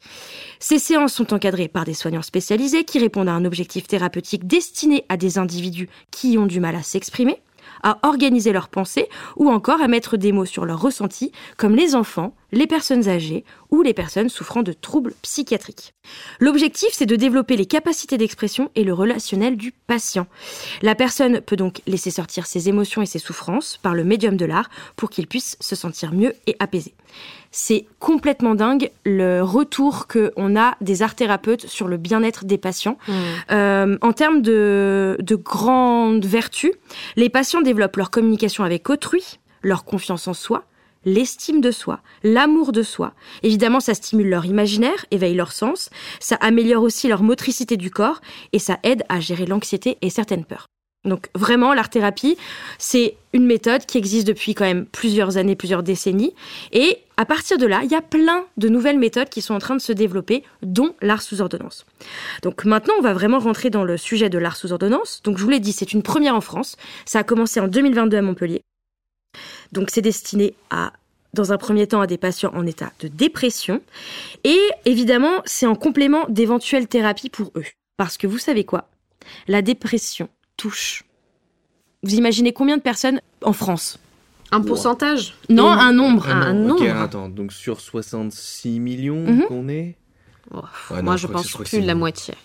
La La moitié Ouais, mais, attends, t'as des dépressions temporaires, tu as, des, as plein de types de dépressions Ouais. voudrait- Donc, euh, Quand même. Non, moi je dis, Ah non, non, moi, je je dis pense une énormément. personne sur 10. Ah, plus. Donc, donc, donc 6 millions, allez. Non, vous êtes un peu, non, c'est un peu haut. C'est un peu enfumé. En gros, ça touche à peu près 2,5 millions de, de Français. bah, même. c'est énorme, mais euh, évidemment, comme tu le dis, il y a des dépressions à des degrés. Ça se trouve, il y a des personnes qui sont en dépression mais ne le disent pas, ne le savent pas. euh, bref, donc évidemment, là, c'est un chiffre, mais euh, voilà, c'est C'est un chiffre de. Qui est déjà conséquent. c'est énorme. Euh, le, donc, le programme dont je vous ai parlé, euh, c'est pour des personnes qui sont issues de parcours et d'âges très différents. Et surtout, là où c'est intéressant, c'est qu'ils sont pas du tout, voire un peu, intéressés par le monde de l'art. Ce qui en ressort, c'est l'idée de la resociabilisation, le fait de se réinsérer, un peu comme les petites cantines, de participer, de rencontrer, de relancer une pratique, car bien souvent, ces personnes sont isolées et n'ont plus le goût de faire certaines choses, voire grand-chose. J'aimerais qu'on écoute le retour d'expérience de deux personnes qui font partie de ce programme à Montpellier. C'est une vidéo qui vient du HuffPost. On va écouter André Broussou, 60 ans, et Ambre Castells, qui a 17 ans. On écoute.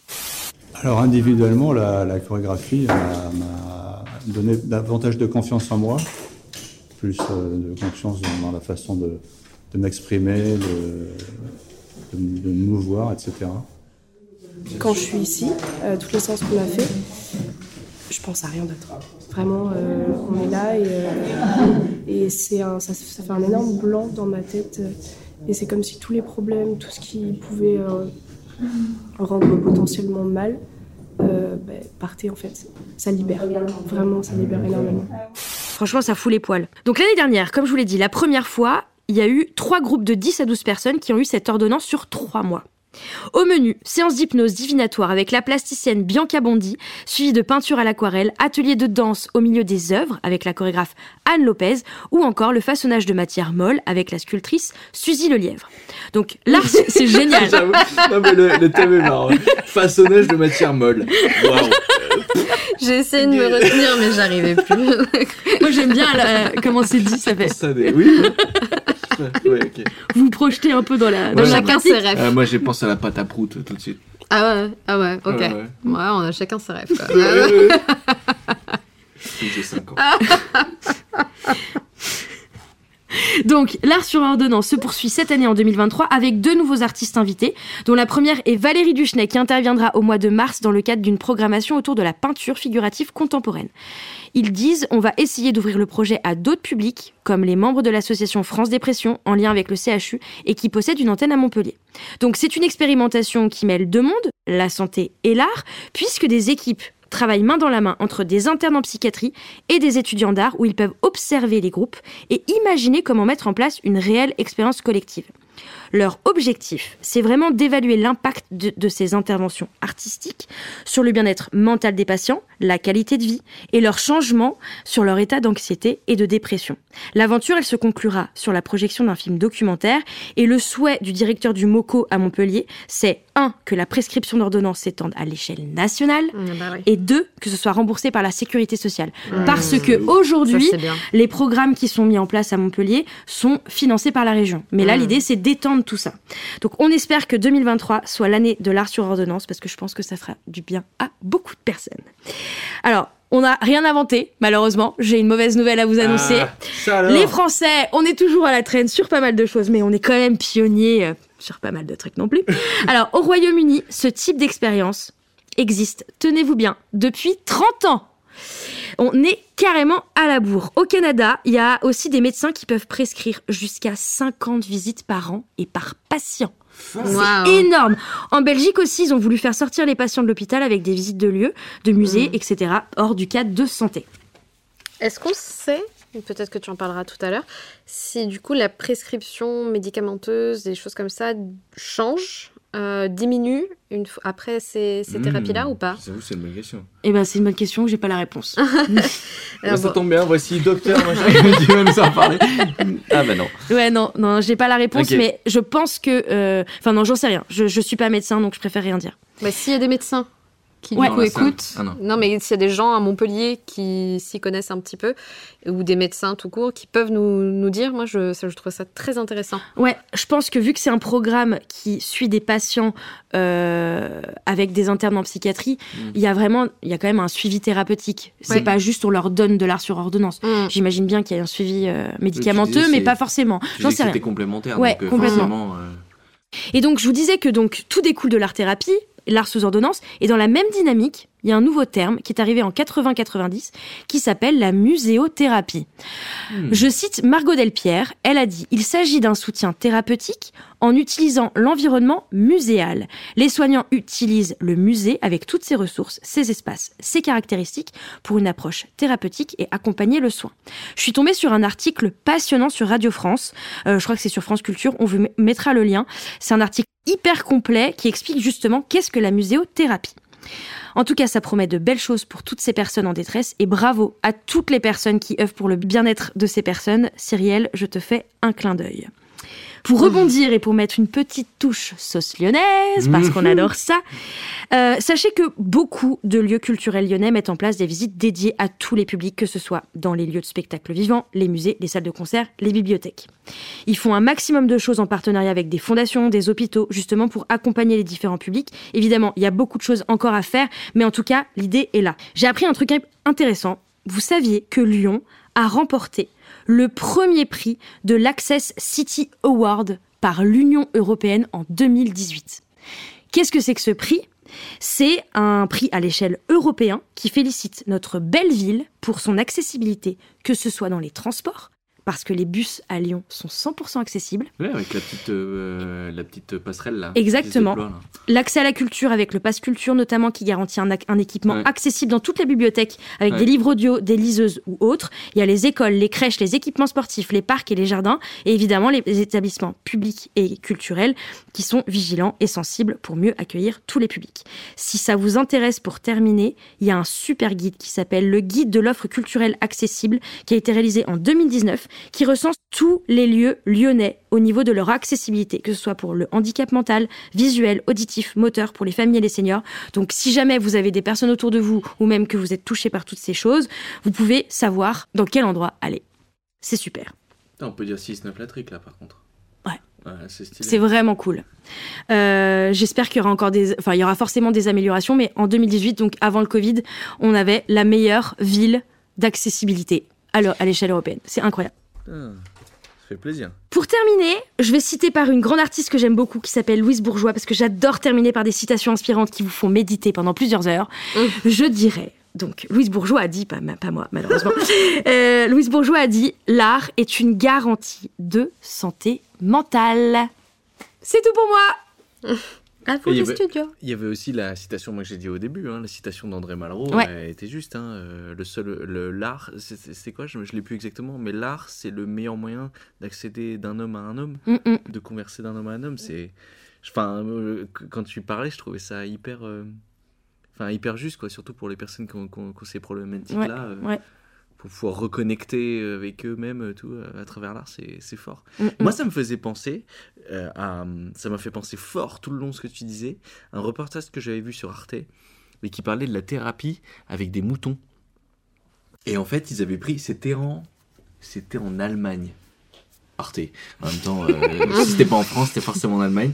Ils avaient fait un, ils montraient genre un gars. Euh, en fait, tu suivais le parcours d'un ancien berger qui avait euh, fermé sa bergerie et qui avait utilisé ses moutons en tant que thérapie euh, pour aider des gens qui étaient euh, internés, sans que ça soit péjoratif, au sein de, au sein de l'hôpital. Et en fait, il y avait un grand jardin qui avait été mis à disposition et les thérapeutes Mhm. travaillaient avec tous les malades pour en fait leur faire des exercices avec les moutons. Donc le but c'était de regrouper des moutons et en fait de, de, de les apprivoiser. Sauf que les moutons ils sont hyper sauvages, surtout ceux qui, qui ont vécu dans la montagne. Tu peux pas t'approcher d'eux comme ça. Et le but c'était de travailler en coordination les uns avec les autres. Et en fait ça me fait penser à la même chose, tu vois, Ouais, genre, ouais, ouais. euh, ce, ce truc-là de dire euh, et ils, tu les voyais épanouis, ils, ils les interrogeaient à la fin et ils leur disaient euh, euh, qu'est-ce que vous avez pensé? Ils disent bah je me sentais bien, euh, j'étais euh, plus à l'aise. euh, en plus c'est dehors, tu vois. Donc euh, Mm. et t'es avec un, un autre avec un animal, donc il va pas te juger, il a pas l'œil de l'humain. Il y avait plein de choses, euh, je trouvais hyper cool. Il y a vraiment, enfin, si on, on met le doigt dans les thérapies possibles, il y en a Mm. des millions. Mm. Et juste pour rebondir, il y a l'ortithérapie que j'ai découvert, c'est Orti ortithérapie, qui est, qui est la technique de d'embrasser les arbres et de faire des câlins aux arbres. Ah oui. Et c'est génial. Euh, Il y a des personnes qui sont spécialisées là-dedans et qui t'apprennent à comment euh, communiquer avec les arbres. Petite autopromo, il y a un super podcast qui s'appelle Le Jardin du Musée du Quai Branly au fil des saisons, produit euh, par Nuit Noire et pour le Musée du Quai Branly justement, qui parle de l'ortithérapie et qui vous donne des petites techniques de comment faire des bisous aux arbres. Trop chouette.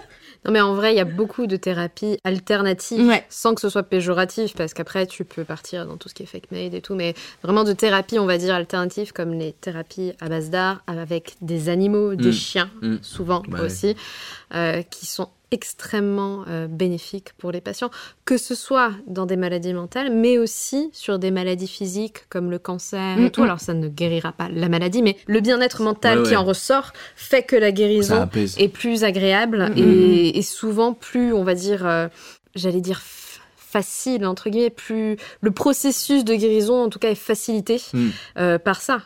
Et euh, je trouve ça euh, vraiment génial qui milite pour que ce soit remboursé par la Ouais, Sécu. ouais, totalement. Parce qu'on plaisante souvent en disant ouais, il faudrait que ce soit remboursé par la Sécu, mais en vrai, Mm, mm, mm, euh, mm. tu vois, ça serait vraiment bien. Bah, ça changerait vraiment l'accessibilité Ouais. dans les lieux culturels. Mais surtout, moi, ça me permet d'élargir, euh, je trouve, on peut élargir la pensée dans le sens où tu dis, euh, je déconnais tout à l'heure avec le week-end do euh, Mhm. remboursé par la Sécu, mais en fait, c'est un peu ça. Mhm. Parce que Mhm. on se rend pas compte, mais en réalité, sortir de ton quotidien, avoir des hobbies, ça paraît con de dire ça, mais en fait, c'est un vrai.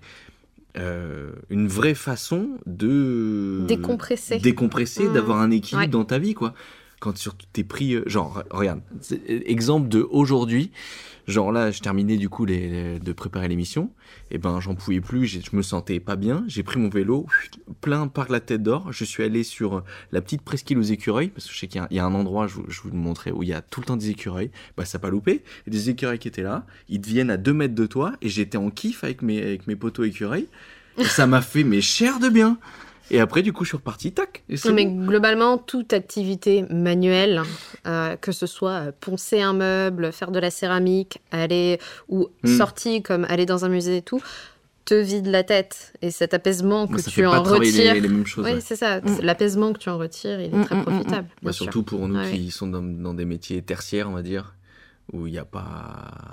Enfin, je veux dire, on n'a pas justement ce, ce côté physique. C'est clair. coup, euh, En tout cas, vive l'art sur ordonnance. Vive l'art sur ordonnance, ouais. Non, Qui c'est le ministre de la Santé là? Ouf. Ah ouais, non, mais là, Euh, Google, s'il vous plaît. Dis Siri Qui est le ministre de la Santé? Je sais pas. C'est pas Véran encore? C'était Olivier Véran avant. Olivier Véran il est a, il a, parti. il a tège Bah, il a, il a vécu le Covid, le monsieur. Ouais.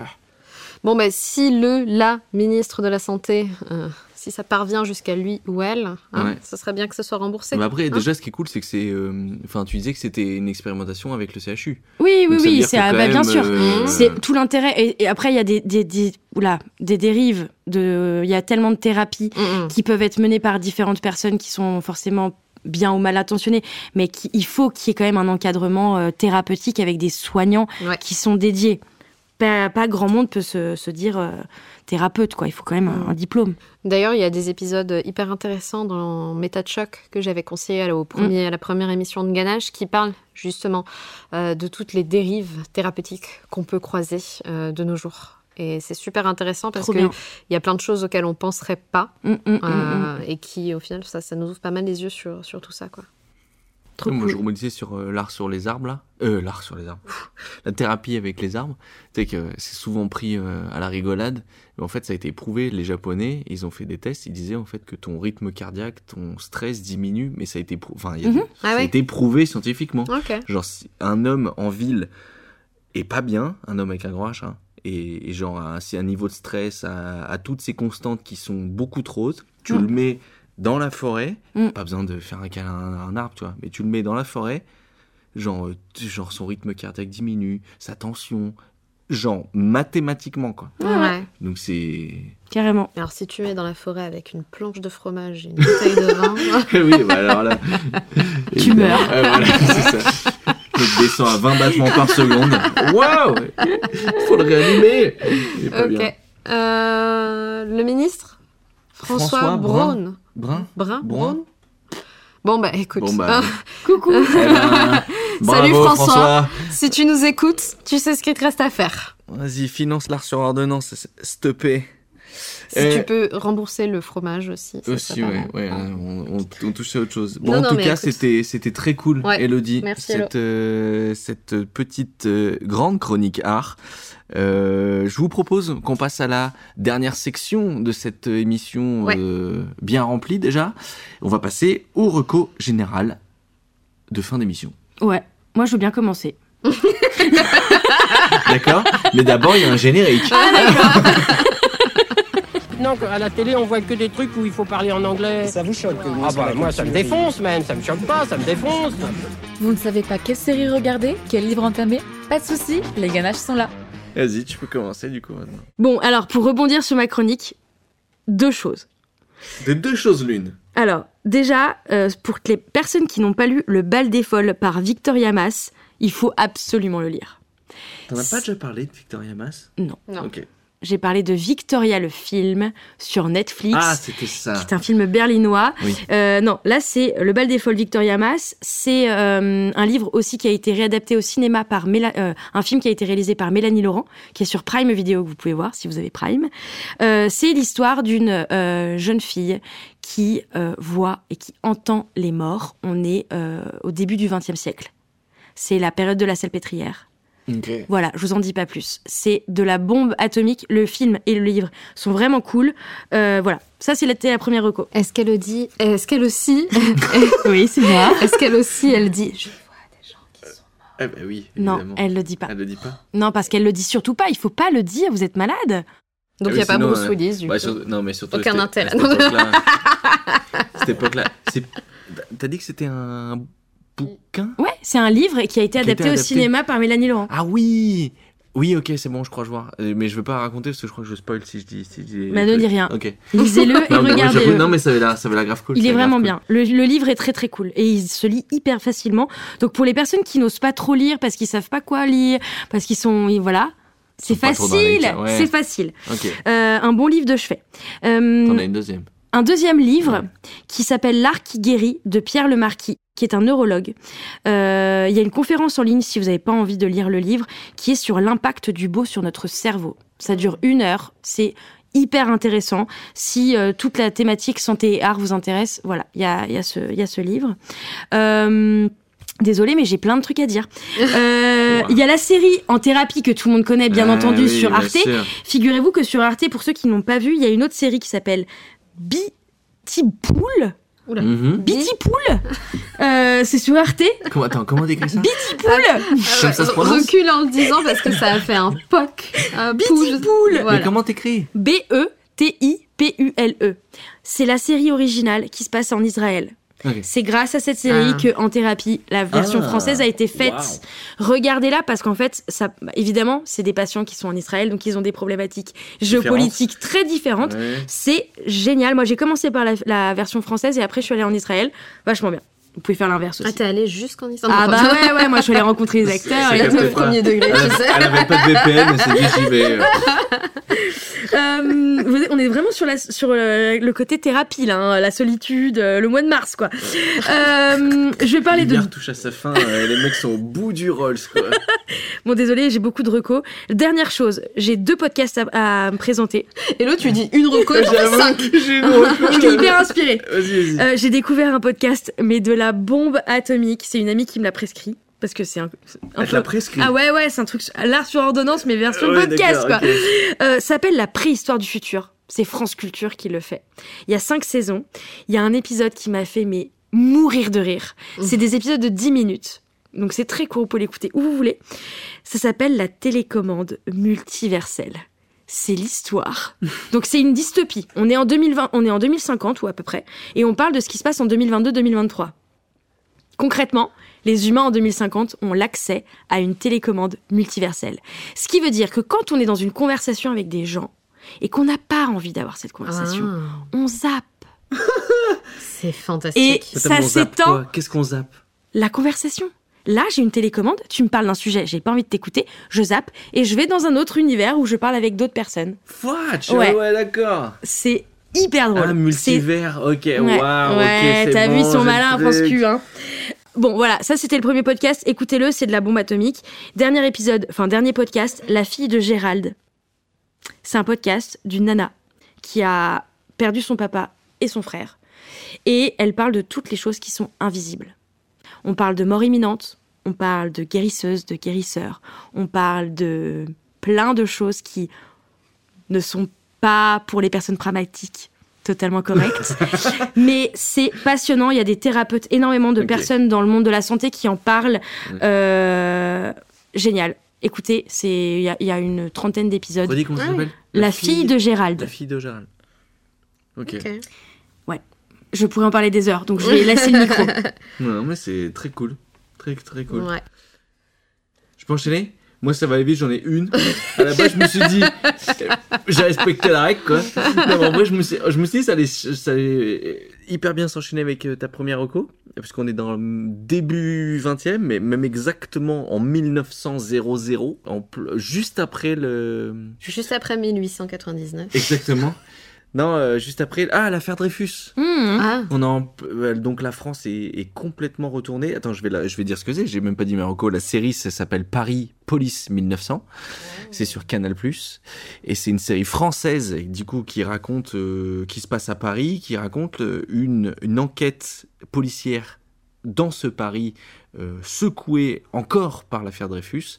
Donc c'est une affaire qui commence au tout début, je, je spoil rien, mais au début, ils trouvent euh, une, un- une femme coupée en mille morceaux dans une caisse qui flotte dans la Seine. sympa. Et la série commence comme ça. Et donc du coup, c'est la police de l'époque qui vient à peine d'être créée. Avant, il n'y avait pas de police, Mm. hein, je le rappelle, hein, qui n'était pas professionnelle ni rien. Enfin, c'était différent.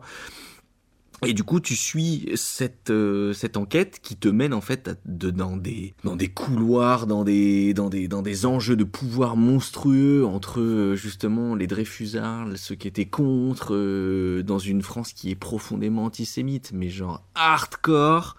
Euh, Et euh, le préfet, euh, le préfet qui est incroyable, c'est un acteur euh, qui est très connu. Et j'ai mangé son, j'ai mangé son nom, je le retrouverai. Mais en gros, la série est très stylée, c'est hyper sombre. Moi, j'adore ce Paris de 1900.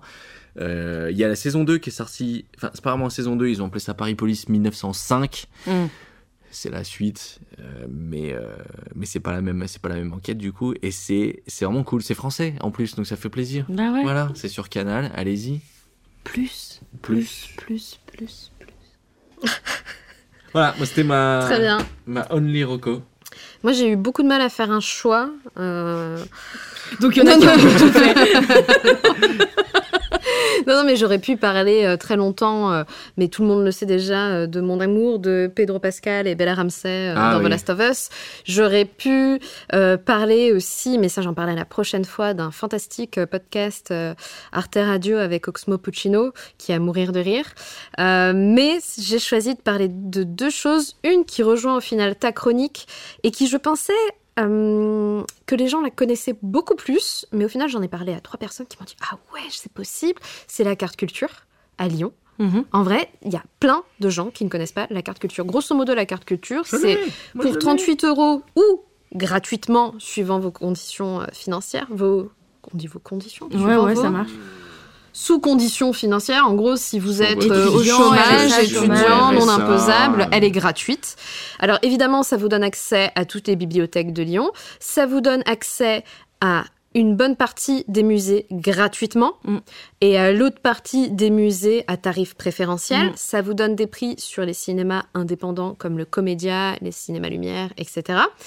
Ça vous donne la possibilité aussi d'avoir accès à une plateforme euh, ou Arte, euh, où vous pouvez avoir accès à des documentaires d'Arte et à plein de choses. Et au final, bah, pour 38 euros déjà, je trouve ça extraordinaire. Vous avez accès à des théâtres, vous avez accès à une foule de choses.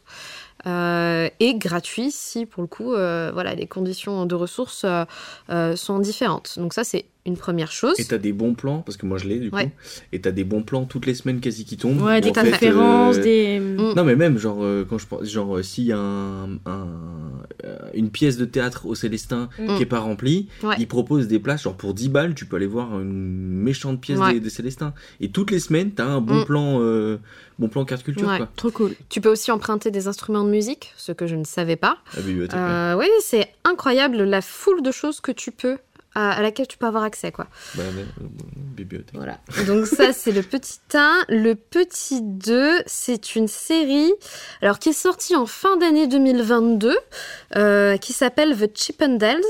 Alors... Je Ouh. vous vois venir, quand j'en ai parlé à Yeah. Judy, il m'a dit ouh là là là là. Non, bah, parce que j'ai vu la- j'ai vu Voilà, les mecs aussi, à hein. poil. euh, non. L'affiche, elle fait flipper. hein. On est d'accord, c'est pas Magic Mike. Ok. Désolée.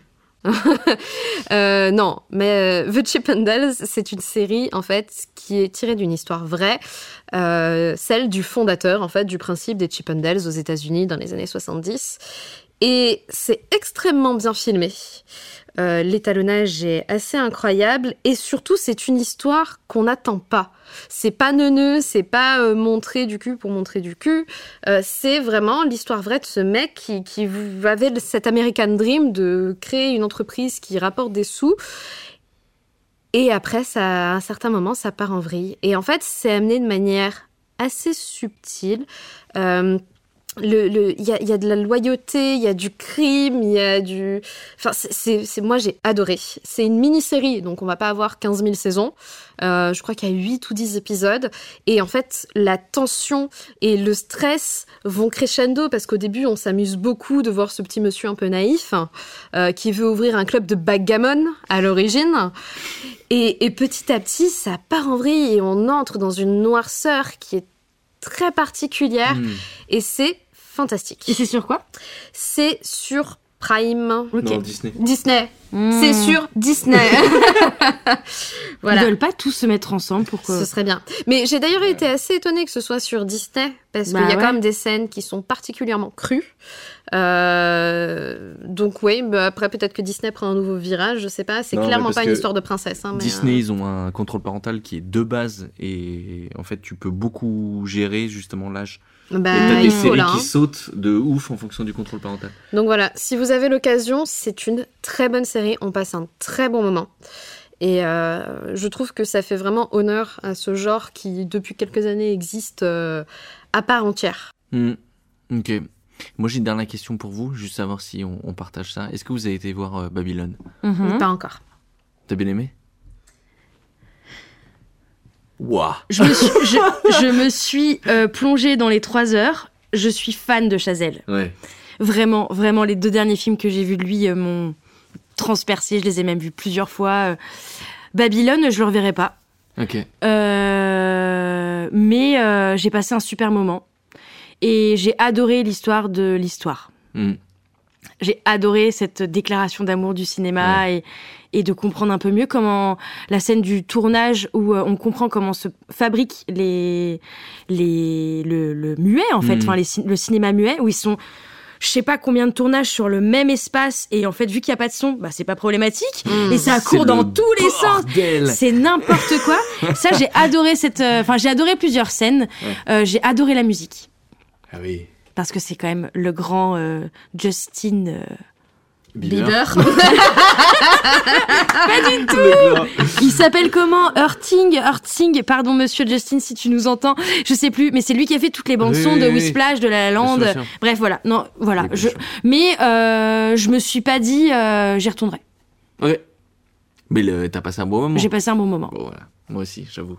Très kiffé le, ce moment-là. Tu vois, genre, quand j'étais sorti de Gatsby, je m'étais dit, oh, le- les soirées en mode euh, année folle, ils y sont allés fort. là. ouais Bah, eux, putain, Babylone. euh, ah mais ça dure ils 25 ont mis minutes un merdier. Ouais, ouais, ouais. Je sais pas combien de millions de dollars ils ont dépensé pour cette Ah, prod, surtout mais. t'as des plans séquences, des fois, tu fais, mais what? Ouais. Très fort. Ouais. Très fort, très fort. Bon, bah voilà. C'était juste, je voulais savoir si, si vous avez vu. Du coup, Mais ça se voit au cinéma par C'est contre. prévu. tu- tu- oui, voilà. Ça ne se voit faut- pas dans un écran de télé, euh, non. Bah, ça se voit, mais c'est- t'as pas la même expérience. C'est surtout que tu. Enfin, c'est quand même le, le but du film. Oui, ça c'est parle de le regarder au sûr, cinéma bien quand sûr, même. sûr, et d'être avec un public. Bien sûr, bien sûr. Bien, bien. Bon, en tout cas, merci. Merci à Euh, Les ganaches. Bon mois de mars Oui, merci à vous euh, d'avoir fait d'aussi belles chroniques. Hein, ça fait très plaisir.